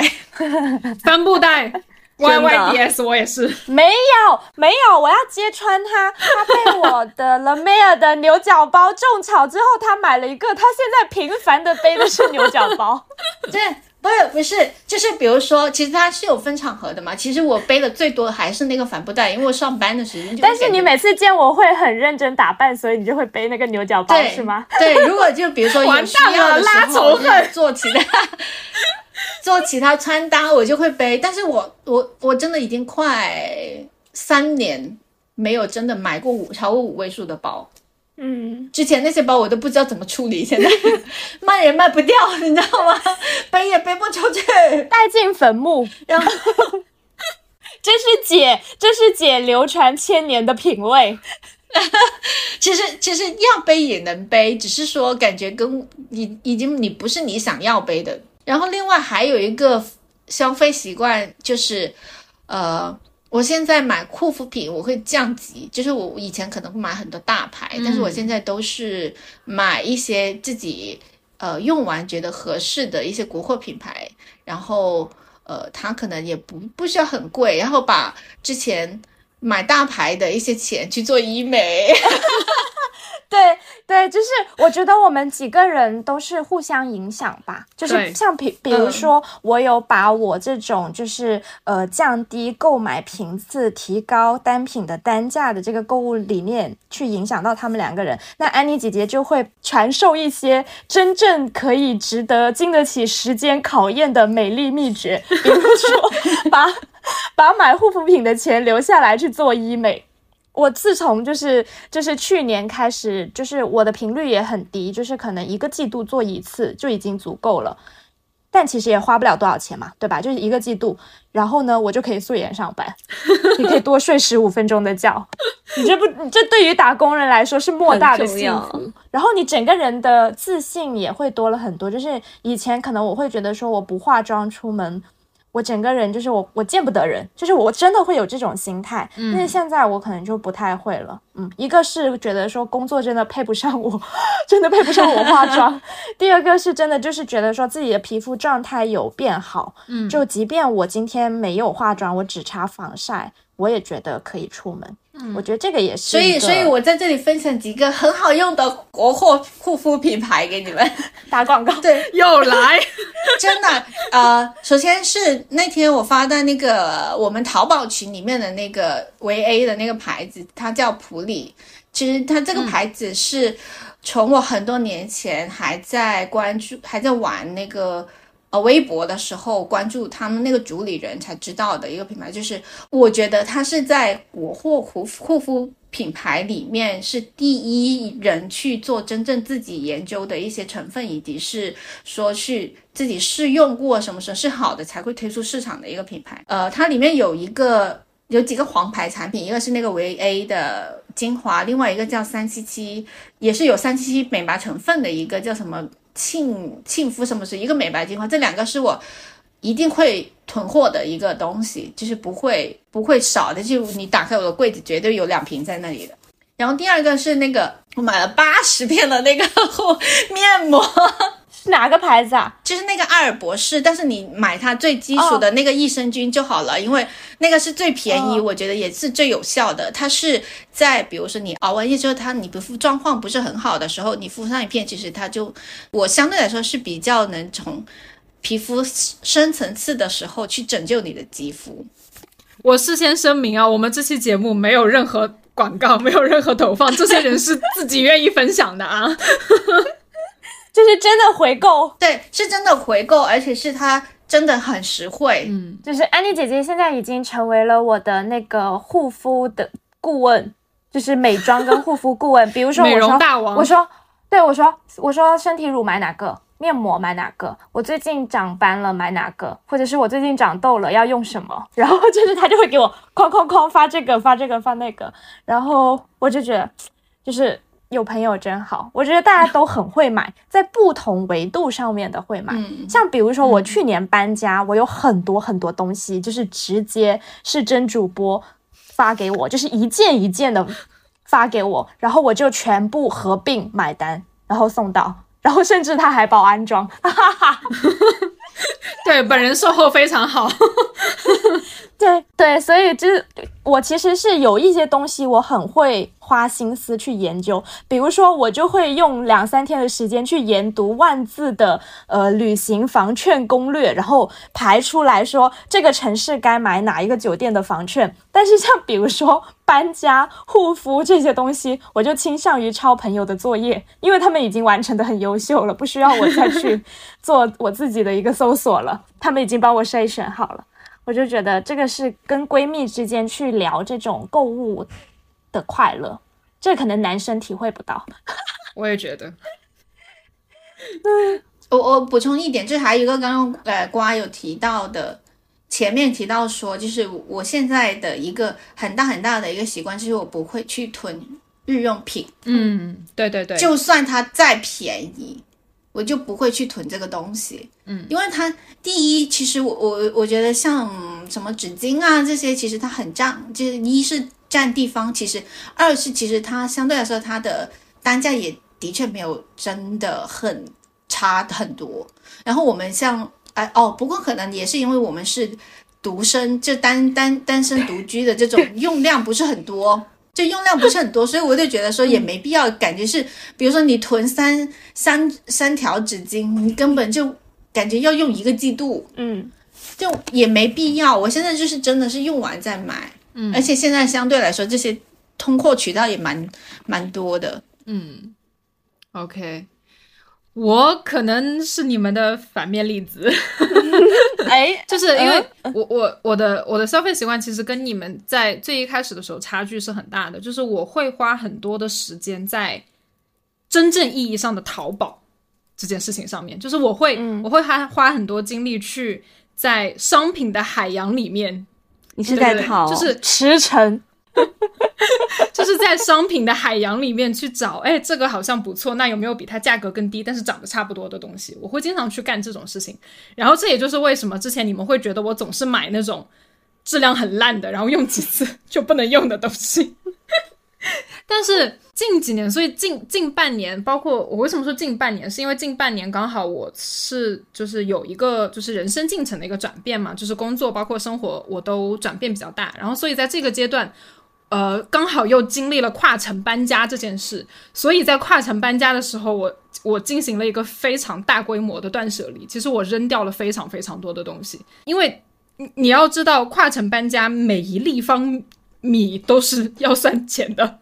所以我会非常精简的只留下自己一定需要的东西带回家来。然后最后你就会发现，你之前贪便宜买的那些东西完全带不走，就是那些就全部送给别人了。嗯，你也不心疼，你也不想留，对，包括包括我囤的纸巾、囤的湿巾、囤的那些什么厨房的食品袋，然后还有什么被我继承了。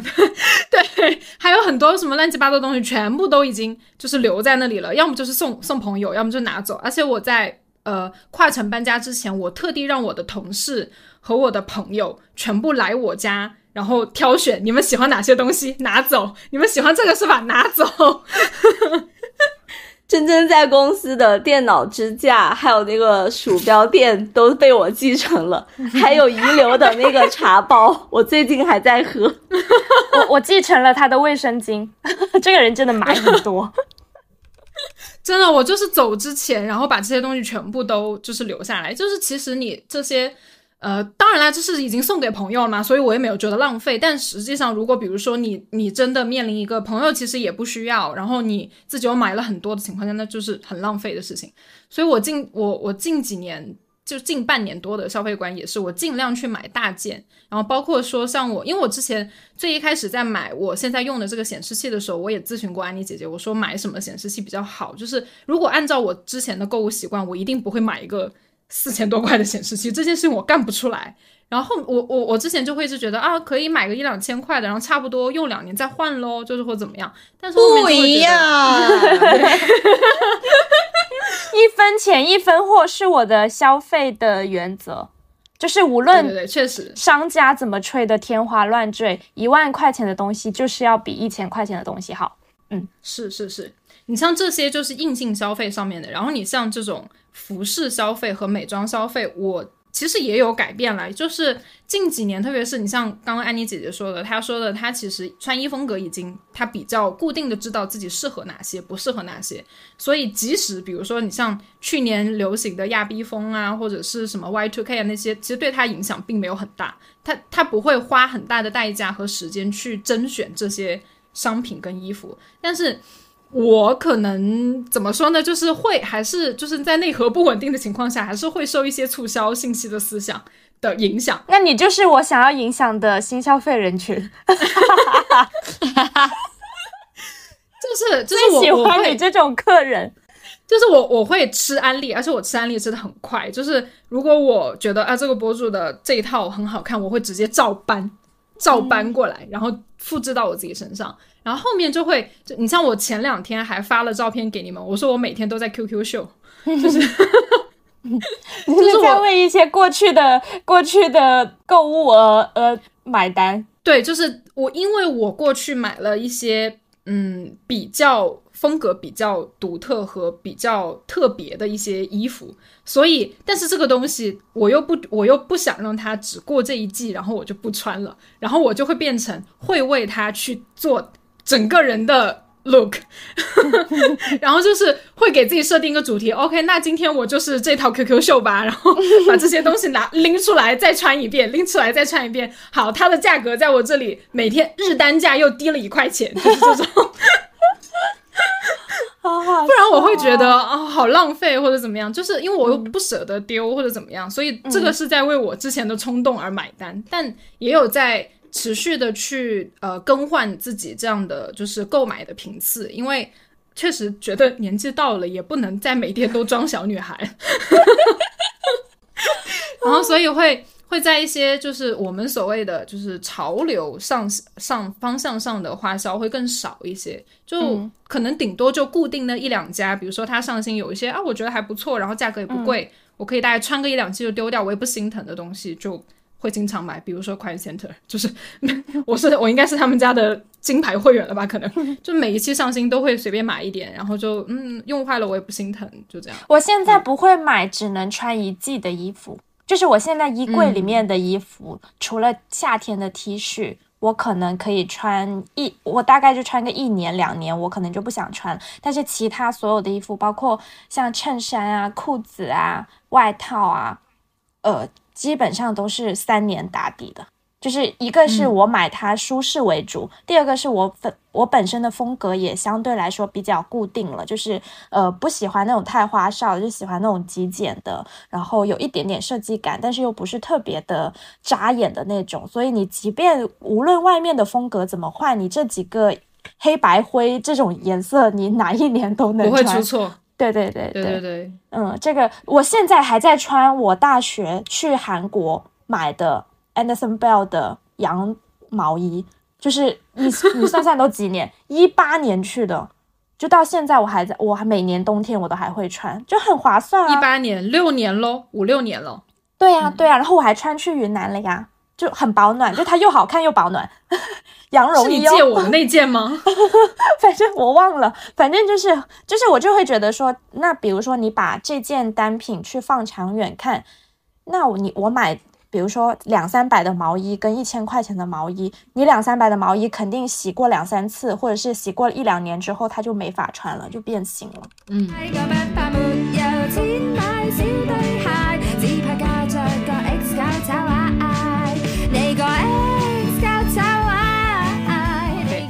们。那那既然都聊到这么多购买的，就是前面已经大家自主分享了很多品牌了，我们我们就分享一些自己有持续关注的品牌吧，就是比较认可的品牌价值的品牌，有吗？嗯，靠谱女士来，她分享了，可能我买不起，怎么办？听听富婆都在买些什么？富婆都在拼多多，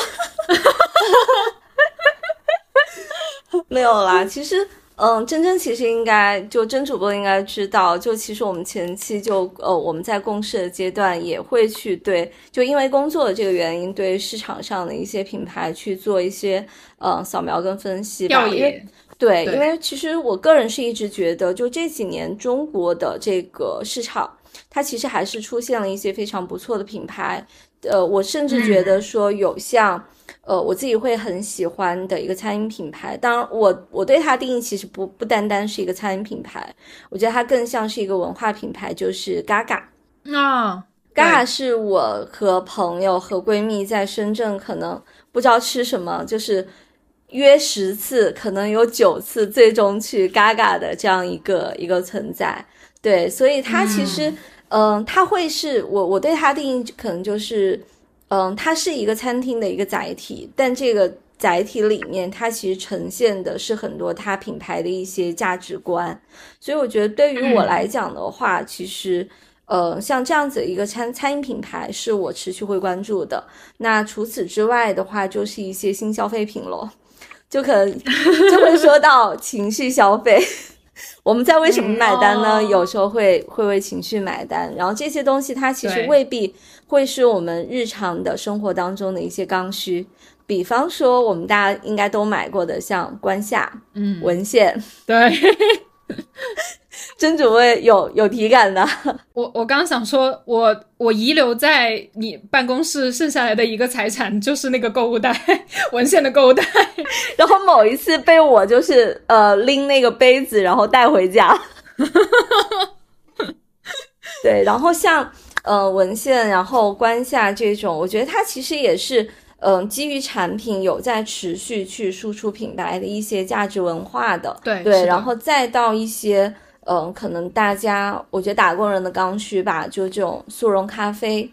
其实我应该算是三顿半非常早期的这个用户，也确实是一路看着它这么发展过来，其实还是挺挺有感触的。因为，嗯，在我心目当中，我觉得三顿半始终是一个优秀的品牌，它其实确实是。打破了一些传统的做速溶咖啡的这样一些方式，就无论是它的品牌理念也好，还是它整个产品的设计也好，我觉得是给到中国新消费市消费品市场一一剂这个强心针的。对，然后另外的话，我最近最近一年多也有一个新欢叫永夏，强烈安利，真的 真的真的真的非常非常棒，对。所以其实对于我自己来讲的话，我觉得品牌人其实很重要的一个点，我觉得他其实要有很强的一个感受力。这个感受，无论说是你对自己的这种专业工作领域的一些新鲜事物，其实更多还是对你自己生活周遭的一些人事物的一个一个综合的一个感受吧。那第二个点的话，其实我觉得要有很强的这种好奇心。我觉得好奇心其实是会支撑我们，无论是做好工作也好，还是说想要去 manage 好我们自己的生活也好，是很重要的一个点。对，所以其实我关注的品牌杂七杂八真的还挺多的。对，嗯，就跟我关注各种类型的博主一样，但我发现我这我这个人的眼光真的还不错，就是。他怎么把我要说的话给说了？我甚至之前就真的是有很认真的去思考跟复盘，我觉得我其实很适合当当那个艺人的经纪人。我有很多就是从非常微时关注起来的，就是无论是这种呃演员还是嗯博主也好，真的就比方说。回忆专用小马甲，他现在是那种百万级大 V，对吧？我关注的时候，对关注他的时候，他的粉丝一万都不到。哇，那真的很早期。然后还有那个，嗯，金马奖的最佳女主角刘雅瑟，就她之前的名字叫刘星，对。然后也是在他中学时代，我就关注了他。哇，你好早啊！所以其实我我你你应该去当星探。我之前开玩笑说，我觉得好适合哦，就下辈子如果有机会的话，可以往这个方向去尝试发展一下。就我觉得可能看品牌，其实跟看人还是会有一些共通之处啦。是是，确实确实是对，也是会关注的，会特别特别多。因为我觉得怎么讲呢，就是持续会有新品牌出现，中国实在是太卷了。嗯。嗯，是的。嗯。我自己的想法，可能因为我跟靠谱女士，其实我们的工种比较相似，对，就是就是因为你们是设计师，但是我们其实是做策略跟呃文宣这一块的，所以我们两个看品牌的一些角度，或者是我们在意的一些东西都还蛮像，因为我也是很关注品牌本身自己的一个表达内核。和他的整个的感受力，就是他这个感受力是我作为一个品牌，我的感我感受到了这个世界的什么变化，然后我把它表达出来，然后我怎么样跟我的用户去连接，我觉得这个也是我很关注的地方。所以我自己其实我我自己的一个喜好，呃，我可能会关注更多元一点，就是我可能不会紧盯着国内看，但国外也会看。然后，呃，其实这里我想要说一点，就是可能这几年新消费大家都会很关注，然后即便是从业者也不是从业者，就是他的绯闻有很多，甚至他大家现在对新消费还有一点点误解和一些片片面的一些印象。但是不可否认的就是，新消费为中国整个的品牌业态。带来了一个很大的转变，就是现在大家会开始去认可国货，或者是也会觉得说中国也会有好的自己的品牌，嗯，不再是追着国际的品牌走，或者是去抄、去 copy、去模仿等等。但是可能在几年之前，我我去看国内的一些品牌的一些做法，和国外我很喜欢的一些国际性的品牌做法。就会发现有一个蛮大的一个鸿沟的，所以我现在可能就是会两边都看，就是我不再会是觉得说所有的东西都是外国的品牌好，我也会去呃尽我所能的去支持真正我觉得好的一些国货品牌，是是，可能这个基数，但是他们就是我去我去支持他们，或者是去信任他们前一。之前我需要做一个很长的一个观察跟建设，就是我也不太会被营销所打动，因为我我本身自己就在做这个东西，对，脱敏了，脱敏了，对对对，一个是脱敏，二个是我就会去观察现在的，比如说国内的品牌，像我们很喜欢的珀莱雅，我觉得它做的很好，那它其实不是说呃是一个季度的 campaign，它可能是。每年都围绕着这个主题去做新的东西，他们的创造力是怎么表达的？我觉得这个才是我们喜欢一个品牌最核心的地方，就是它有生命力，然后它有这种呃能够让我们真的的感知到的这种真实的美好。我觉得这个是很重要的。嗯，然后呢，我自己比较常关注或者比较喜欢的，呃，比如说线下店。我就算不想买，我也会去想要逛一逛的，可能就是比如说 MUJI 吧。啊，就无印良品，就是它，就是就是它，可能不是一个非常出众的品牌，或者是它靠某个爆红的单品去去侵占市场，但是它整家店给你的感觉就很舒服，嗯，然后所有的一些细节也做得很到位，你买不买东西，你都可以进去逛一逛。我觉得这种这一这种类型的品牌，其实他们也达到了一个呃呃所谓的成功的一个高度，嗯，然后另外一种就是我自己是特别喜欢。一些小众品牌，可能他们现在已经不小众了，或者是说，呃，他们现在所谓的小众设计也会变成了一个刻板的标签。嗯，但是我还是会很喜欢他们，比如说像 La Mer，嗯嗯，就是我自己是那种我真的很喜欢这个品牌的理念也好，产品也好。甚至是他们的一些访谈啊，或者是他们做的一些东西，我都很喜欢。那我很喜欢，我怎么办呢？我就是除了关注之外，我就攒钱买呀，买呀。就是比如说，我今年还买的一个还蛮满意的一个单品，就是我在错季的阶段买了他们家的五折的风衣，就是很开心。但是它其实也是一笔很大的消费，嗯，但是因为我花了一个五折的价格买到了我很喜欢品牌的经典的单品，这个快乐可以延续好久好久好久。是的。然后我自己感动的就是，就是我那天，我那天深圳终于降温了，我把它拿出来穿，然后我发现我忘记摘吊牌，就是我拍照，我说我说我今天终于穿上了风衣，然后一拍发现，哎，我的吊牌没有拆。然后我才去仔细的去看了一下它的吊牌，然后发现就是这种品牌连做吊牌都很认真，嗯，就是我觉得从一些很细节的东西会更打动我吧。这个是比如说服装品牌的话，我可能会很喜欢，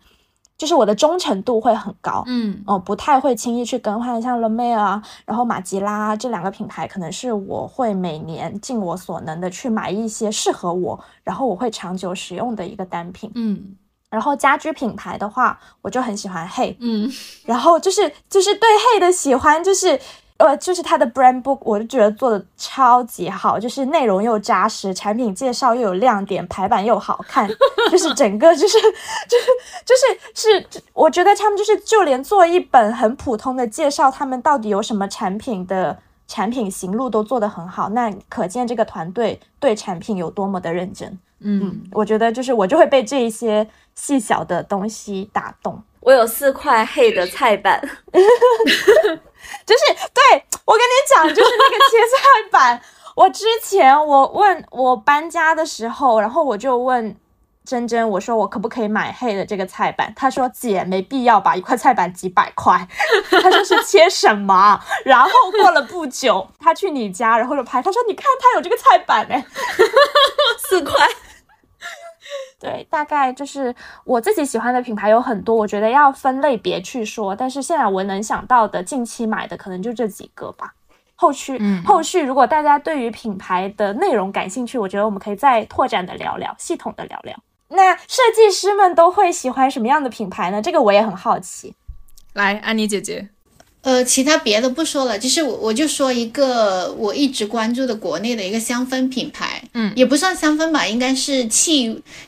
气，它是专做气味的一个品牌，它叫丁 share，就是。中文叫黑地，就是我为什么会关注这个品牌，是因为它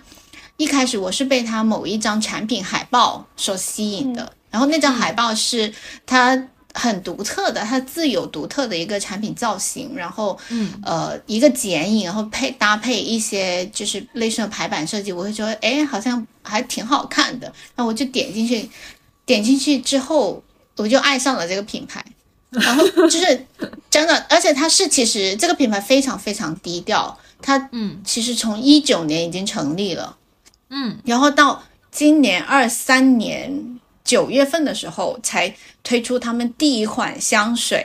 之前都一直只是做呃空间香氛，就是我之前有买过，呃也有自己有买过，也买过送送给朋友他们。就是，然后去翻他们的一些品牌的东西，然后它里面的，就是我第一眼看到它那个 slogan 是，我我觉得还蛮感动的，因为是以意大利的一个诗人的一句诗，它就是也比较能传达他们品牌的一个概意，就是想表达的一个概念吧，就是 we never remember days, only moments，就是它借由这个，它所有的香氛的命名都是以。嗯，可能我们大部分的人有也会有一些经历，像我我我现在家里就是放的那个香氛，它那个气味它叫做呃凌晨的被窝，哇哦，对，就是会被这几个名字，你就会情绪消费联想到你的某一个时刻，就是就是那个 only moments，然后你会然后就会被它吸引到，然后接着后面呃去年还是哦今年的时候我。第一次去到他们线下的门店，因为就只有广州才有，然后去看了一下，也被里面的体验感也真的非常非常好。所以，嗯，如果你们有感兴趣，可以翻一下他们的那个小程序。他他们只做线下的广州一个门店，还有小程序，还有应该淘宝应该也有，就是这么这么几个。然后今年他们推出香水之后，我就买了。就只有四款，就买了那个，先买了那个试香，然后最后决定挑了其中的一个，买了大最大瓶的，非常非常棒这个品牌。这就是一个品牌成功，就是慢慢的侵入，然后打动，然后持久持续的复购，做的太好了。怎么怎么开始拆解 这个用户路径？拆解了是吧？从内到外，从线上到线下，真的被那一张海报。被那张海报打动之后，就开始关注，关注之后真的是被吸引，然后然后被被吸被他那个，比如说无论是产品名啊，它的产品以及它那个味道，然后整个产品的造型，还有它呃那个包装等等这些小细节加在一起，你就会感受到它不一样的力量。嗯，哎，不行。你们每个人都说情绪消费香氛，我也要分享一下我今年新入坑的，就是我今年开始正式的踏入呃线香坑，然后就是我就会发现，就是点线香比点那个香氛蜡烛或者是放室内香氛会更让我快速的沉静下来。看书，或者是进入到睡眠的状态，嗯，然后我其实一开始也买了一些平价的产品，但是它的烟就是会特别大，就是有点像你在家里，就是很很怕那个报警器响。然后呢，我就 因为因为其实我知道我们这几个人，我们都还蛮喜欢伊索的。然后呢，我就是特意去香港买了伊索这个线香。然后这个线香真的很贵，就是买的时候你就会觉得说这些品牌人的钱真的很好骗，就是大概三十三十支吧，然后要差不多四百块港币。嗯，然后我我我现在点一所的现象就是，我心情非常好跟非常不好的时候，我就会 点千强，然后。然后最近刚刚就是安妮姐姐说到那个凌晨的被窝，让我很感慨的，就是我呃上次去香港也是朋友安利我买了一个法国的线香，然后呢它有超级多种味道，然后我买的这款是就是它叫就是画室的味道，就是它就是什么什么的画室，然后就是它会有一个很很具象的一个一个那种氛围感，然后我就。因为它是一个画室的味道，我就买了这个现象。听起来是不是也很玄幻？但是，但但是我觉得情绪消费就是这样子，你要有足够细的洞察，对，然后你去打动你真正想要打动的人群，他们就会给你带来持续的复购。真的，说说到这里的话，我想到自己之前买那个马吉拉的一款香水，叫那个呃慵懒周末。对于打工人来讲的话，周末是多么美好的存在。然后它的那个整个的包装上的那个那个 KV 吧，就整个形象让我觉得太美好了，就非常非常纯洁的，然后非常蓬松松软的床品，然后一张床，然后模特的一个后背，真的，我我当时看到第一反应就是哇，这这这个画面太美好了，所以可能也是基于。当时所在脑海里面就营营造出来这个画面，就会让我对它的那个香味好像有有主观的代入，会觉得它是好闻的，所以当时就立马就直接拿了一瓶最大的走。我强烈建议那种要做香氛品牌的来认真听一下我们这一期节目，名字真的很重要，而且名字一定要能够延伸出场景，让用户看到名字之后脑海当中要有那个氛围。好的，呃。我我我补充我补充一点别的视角吧，因为我觉得你因为因为三位品牌呃品牌工作者以及还在工作的人，我觉得你们的呃情绪消费支出都比较相似，可能是香氛品牌啊，可能是香水啊，就是会让自己心情愉悦的东西。那我作为一个暂时自由的人，我让自己心情愉悦的方式可能会更拓展一点。我就是最近爱上了户外嘛，然后所以。对，所以所以我去关注的品牌可能就偏户外品牌会多一点。就是虽然我买不起始祖鸟，但是我买得起哥伦比亚，所以 所以就在近期非常去关注一些哥伦比亚的一些营销的，包括他们品牌的消息啊、营销的活动啊，包括他们其实前应该是前不久吧，上周还上上周在上海官宣了一个线下的活动，叫秘境山谷。然后他们近期官宣了新的品牌代言人，是我之前非常非常非常喜欢的蒋奇明蒋老师。对，就是而且而且他们呃官方发布的和蒋奇明一起一起合作拍摄的那个品牌宣传片拍的非常的好，而且文案和情绪渲染非常到位。就是我我真的很推荐大家都去看一下，我回头会把链接放在 放在呃放在 show notes 里面。品牌人开始好奇了。对，然后因为。呃，因为哥伦比亚其实是一个老品牌，它是一个做户外时间非常久，大概有八十年左右的这么一个户外品牌。然后包括它去做，它其实有很多。呃，就是线下的一些活动，因为品牌也会组织自己的就是消费群体，包括自己的忠实客户去做线下的社群运营，就是这种就是比较我们比较专业的 私域的一些活动，然后包括去呃，他们有他们跟他们当时跟那个户外探索 Outdoor 就是一个杂志的那个出版社，然后他们有合作一本杂志叫去徒步。就这本这本杂志做的也就是很好玩，就它会有很多呃徒步呃，甚至他们自己在公众号都有专门的栏目去做一些徒步的故事或者是户外的故事分享，就这些会让你对户外包括对徒步的恐惧程度会低很多，因为我觉得很多女生在涉猎户外的时候都很担心安全问题，以及自己能承受的强度有多少，我能我能做到的东西有多少，以及我自己是不是一个。就是合适的运动量，这些你可能在了解这些品牌的时候，他在做这些品牌的辐射运营的时候，他就会把这些东西在传递品牌的同时，通通都告诉你。然后他其实是让更多人走到户外去了，就是更贴近自然。就是这个，我我觉得这个是我近期获取能量吧，比较直观的一些方式，就直接去走到外面。人还是要活在没有天花板的地方，对吗？对，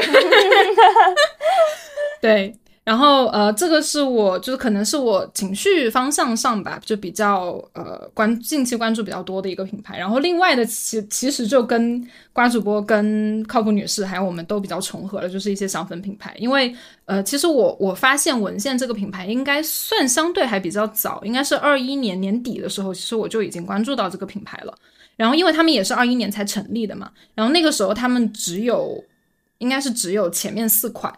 就是香水那个系列，然后在那个阶段，其实也是因为看了一些香评，还有一些就是说实话，是因为视觉被吸引过去的。因为当时他们的视觉做的非常的专，而且名字也很好听。然后就是视觉的风格，呃，黑色和亮黄色的配配色，然后包括他们的拍摄的照片的风格都很吸引我。而且它，嗯，它的赛道其实在国内是没有人做的，因为国内没有人做浓香型的原创的香水品牌。所以就是他对他当时对我来说是一个很大的冲击，因为之前我们了解香水可能都是从国外，比如说像法国啊，或者像英国啊这些，就是香味传承比较久的一些历史比较悠久的一些国家，然后传承回来的，就是我们所知道的一些大牌。但是你就国内去研究香氛这些，我觉得也就是近几年，近可能两三年吧，比较兴起的一股这这个这个风潮。然后我觉得他就做的也很好，而且。呃，文献在今年七月份的时候也是做了一个，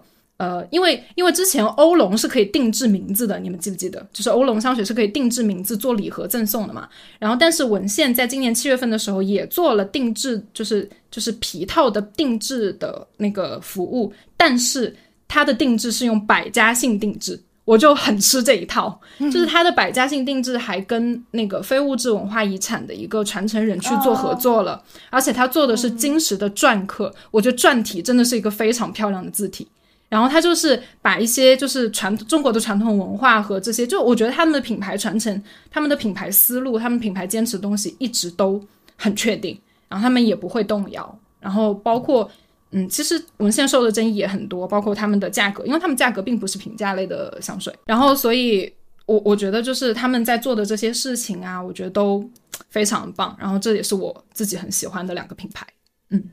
大概就是这样。好的。天呐，我觉得这一期都不是购物专题了，都是品牌专题了。聊到最后，这是我没想到的。我以为这一期节目大概就是会在疯狂讨论大家怎么买买买，但是后来发现每一我们每一个人都还蛮会买，或者是说我们都有自己坚持的呃所谓的购物理念，对，然后是那种言行合一的。我觉得这点也是。慢慢的，可能是我们年纪到了，然后 就是一个就是我们我们自己有一个比较稳定的内核了，就也不太想说去尝试各种适合不适合，因为我们已经找到了适合的自己的东西，然后我们就去购买，然后让自己开心。因为我觉得不需要太给购买欲或者物欲去强加太多东西，因为人他就是会有欲望。就我们不要把欲望看得太可怕，或者是太避讳。我觉得正常的欲望都需要去抒发和去呃去去理解吧，然后用自己的方式去消化。嗯，这个是就是结合就是我们今天想要就是购买购买东西这件事情到底。对于我们来说是什么？我觉得一方面就是，呃，我们真的有在好好的照顾自己，对不对？就是除了基础的呃吃喝拉撒以外，我们也尽可能的在自己能力范围之内去挑选让自己满意的东西，无论是买房券也好，无论是买一些户外品牌也好，或者是香氛也好，两百块钱的菜板也好，就是。就是我觉得，就是你不能用单价去衡量你的这个购买动作是否有价值。嗯，我觉得只要你你需要这个东西，你真的发自内心的因为购买这个东西而让自己变得开心，或者是你的生活有变好一点点，我觉得它就是值得的。五块五就是十块钱的拼多多和。很昂贵的名牌包包，对于我们来说，本质上都是没有区别，为我所服务，对，为我所服务的，就不要变成产，呃，不要变成物品的傀儡吧，我觉得。对，嗯，因为其实分分享一个我自己买包的一个思路，其实真真之前我开玩笑说买 爱马仕之类。但我真的是属于那种，就是我我买一样东西，我可能会去思考，比方说拿包举例好了，就我会我会去设想，就如果我买了这个包，当某一天下雨了，我没有带伞。我愿不愿意把它顶在我的头顶，顶在头上，为我去挡雨？如果我觉得我做不到，或者是我很很不舍得，那就说明我现在还没有到拥有它的那个能力阶段。那我其实这个时候就不太会。所以其实回顾我过往几年，就是刚毕业那个时候，我其实反倒没有去买太多的一些奢侈品。当然了，那个时候也没有怎么攒钱，其实也跟大家一样就。嗯，把钱花在了体验上吧，就到处玩呀，然后为自己的吃喝玩乐、长见识给买单。但我觉得这这是一个过程吧，就可能现在回顾看，还是会有一些。呃，我们讲的一些虚荣的成分，但我觉得这个东西我们不必去逃避它。嗯，对，每个人的身上其实有有一些虚荣的一些东西，在我觉得是很正常的，跟我们大家的，就像嗯瓜刚刚说的，就跟欲望其实是一样的。我们正视它。那为什么我们现在的消费观有这么大的一个转变，或者说逐渐的变得越来越健康？其实我觉得根源还是在于说。我们自己对自己的认识其实是越来越准确的，就无论是我们的穿衣风格，还是我们真正就对物品的一个一个追求吧，就大家要的是什么，其实是越来越明晰的。所以其实我我会觉得，真的就随着年龄的增长，其实。这这这个年龄这个东西有带给我们一些很好的一些成长智慧，对，就不光是大家的收入越来越可观，也是越来越会花钱，因为其实花的钱足够多，也就会了。哦哦，哎，这个当标题啊，这这句金句一定要剪到最前面去。OK OK。哦，说到这个，我我觉得之前。前上个星期哦，前几天吧，就是我跟其中一个朋友去吃吃吃日料，然后我们在回家的路上有聊到一个话题，就就会说会不会呃花很多的钱，就比如说花四位数的钱去吃一顿饭，然后他他他的观点是说，通常去吃贵的食物，或者说去消费。这样子的东西是为了仪式感，可能是跟人吃的，呃，就是为了对方，比如说像呃 one on one 这种 dating，然后特意需要一个这种仪式感的东西，呃，然后我我一直在想，我可能以前是这种观点，但是我近几年不是这种观点，然后因为然后我脱口而出会说出了一句话，我说我不是，诶，我说通常我去吃很贵的东西，就是我跟呱呱两个就是很想吃，就会去吃。对不对？嗯，只有我会认可这个钱花在是花的值得的，就因为我们很开心啊，我们很想吃啊。对，因为我会觉得说，我因为我觉得可能以前我们的确是为了某个场景或者为了某个人，然后去吃这一顿觉得比较昂贵或者说相对来说需要花点钱的一个东呃食物也好，或者说买这个东西好。但是我现在心态就是，我就是想吃。嗯，我自己想吃，然后我自己想买，而不是说为了对方，或者说为了某个人，我就是为了我自己。没错，赞同，赞同，赞同。我我想补充的一点点吧，就是别的视角的东西，就是因为我们其实今天聊到的很多，因为我我觉得可能就是我们现在处的年龄段，我们现在的消费习惯的改变，就是让我们去减少数量，提高质量。但我想说，可能还有很多。呃，朋友还在经历数量堆积的这个过程，当然我也还没有逃脱出这个这个这个漩涡。对，就是所以我觉得，包括你像刚刚呃安妮姐姐说的，就是为一顿很美味的高价的消费的餐嗯餐品去买单这件事情，可能在前两年的我看来，我会觉得说，呃，你们会觉得吃了这顿饭我很开心，可能变成我，我就会觉得吃了这顿这顿饭。我很开心，但是我花了好多钱，我就变得更不开心了。就是会会，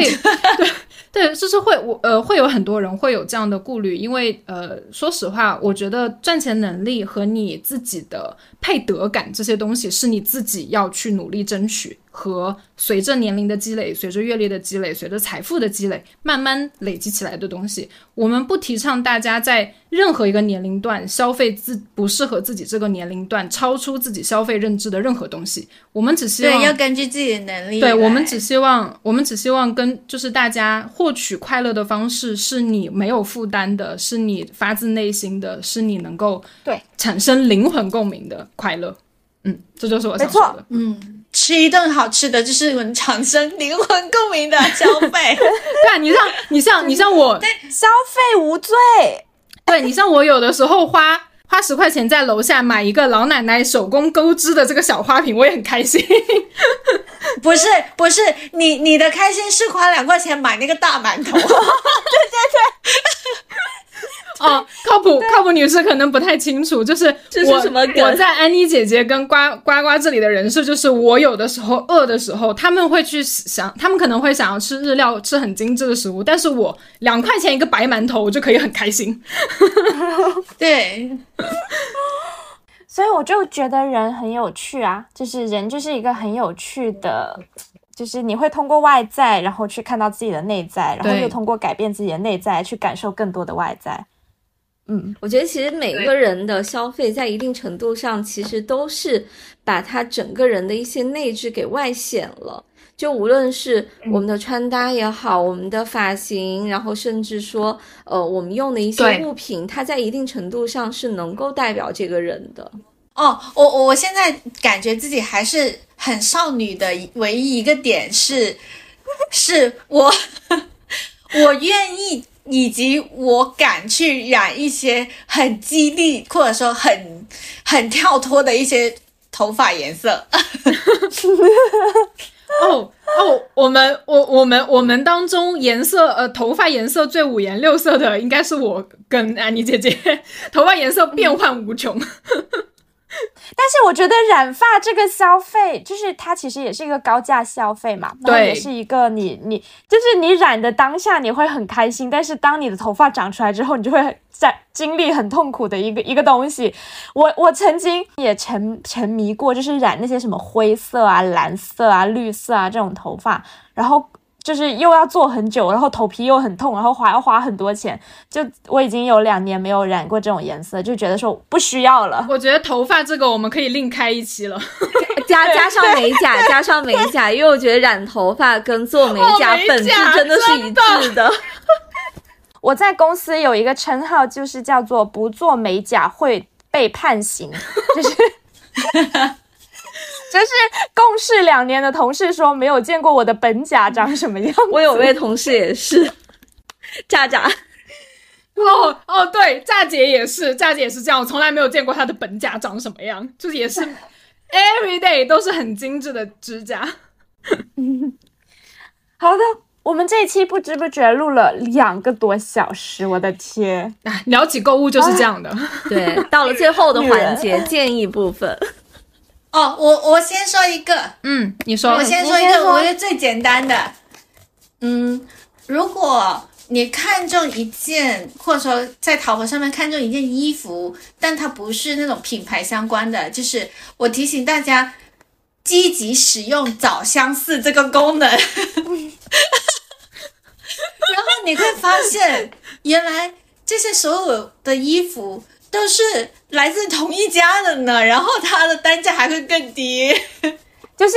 最后你会在幺六八八上面看到，然后你跟你的小姐妹拼，只原本要一百五十块的针织衫，只要三十八块钱就能买到哦，就是这样，所以就是这是我的最近的消费心得。嗯，OK，好。靠谱女靠谱女士有什么消费心得？有有两有两点，第一点该省省该花花，赞同。对于大家就是真正非常在意或者说是很喜欢的东西，我觉得其实是可以去去花一定的这个代价去投入的。但是你比方说像一些没错，对非常快销的日用品，我觉得其实差价没有到。就差距没有到那么大，其实大家是该省还是可以省下来的。然后尤其是少喝奶茶，对吧？这个就 啊，这个不行，今天才点了，这个是我的快乐源泉。对，不行。哦，那那你们觉得这个是快乐？我觉得就可以延续，因为这个代价你们承受得了，对吧？喝糖喝多了可是会变老的，姐妹们。然后再又又要再去买抗糖的。抗抗糖化的那些东西啊！现在哎，我告诉你，现在就是我的情况，就是我白天喝奶茶，晚上睡觉之前要去喝那个抗糖的呃肌肤补充剂，你知道吗？没关系，你拉动了 GDP。对，然后第二个部分的话，我是建议大家其实是。可以去突破一些这种信息的壁垒。其实，比方说拼多多也好，幺六八八也好，甚至我们刚刚其实在前面有提到的，像招商银行的这种 APP 也好，其实有非常多这种比较小众、冷门的一些购物渠道吧。包括大家很喜欢的 MUJI 呀，就幺六八八上也能找到厂家源头的。我是指它的那个收纳系列。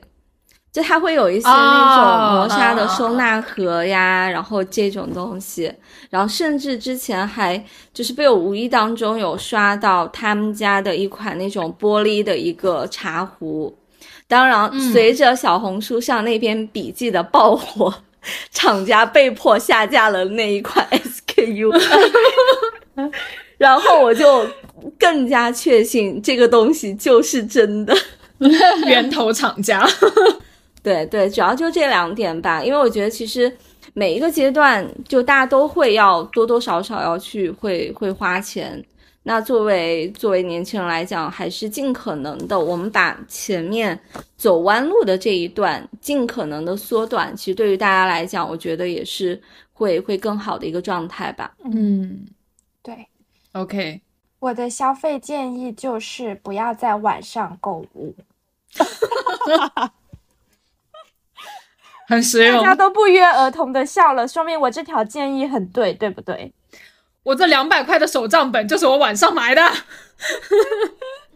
嗯，对。然后，呃，建议的话，其实我觉得每个人的消费习惯。跟路径，包括他的成长经历都不一样，所以没办法给到太实质性的建议，因为可能适合我的不不一定适合很多人。但是据我这么多年，就是我们几个人其实也是很不像的几个人。然后因为在一起之后，我们也会打破信息差，然后去讨论很多购物心得啊，或者是购物分享。就我觉得就是要多跟闺蜜聊天，就是勇于分享你想要买的东西，因为很有可能你想要买的东西可以很快的买到，或者买到更好的。嗯嗯嗯，或者不要买省钱，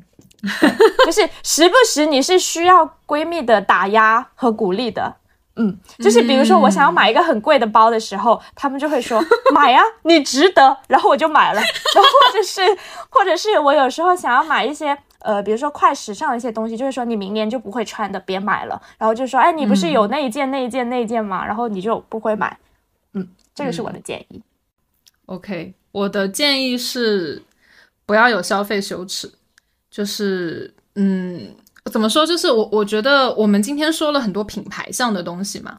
然后我我我想照顾一类人群是可能他对品牌认知还不那么明确的人，因为呃我本身是在二三线小城市就是生长起来的一个一个女生，所以其实在我来到深圳之前，我对于品牌的认知，包括我自己从事设计师这份行业之前，我对品牌的认知没有那么的明确，以及有很多东西，说实话我也买过假货，我也用过假货，但是这是在我还不知情的情况下，我有用到过这些东西。然后买到过这些东西，但是我觉得不要有这种消费羞耻。一是不知者无罪，第二个就是我觉得，呃，大家在信息获取还不够，或者说你能力还不够的情况下，你力所能及的买到自己喜欢的东西，它可以取悦你，它它可以对你产，就是你可以对它产生认同感，你得到了愉悦。这已经是这件东西最好的价值了，所以不要吝啬于去拼多多，不要吝啬于去，就是任何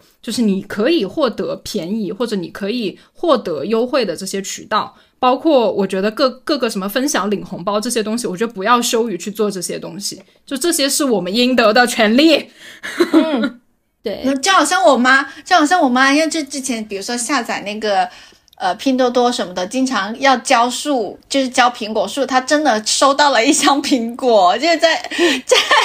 在软件上面模拟浇水，然后真的是有收到一箱苹果，这种我就觉得很有趣，就是蛮有趣的，就每个人的习惯都是不一样的。嗯，对，所以就是不要有消费，就还是那一句话，嗯，消费无罪，有罪的是人。要要上升到这个程度吗？好好好了好了，那我们今天就愉快的结束喽。我感觉这一期剪出来会超长，我们要去分享链接了。如果如果如果有朋友真的耐心的听到最后，真的非常感谢大家。嗯，愿意听我们的购物唠嗑，对，干货很多，你是有品味的。然后祝祝大家双十一都买的愉快，不买的也愉快，买该买的，买该买的，该省省该花花。对对对，拜拜。拜拜，下次再见，拜拜。拜。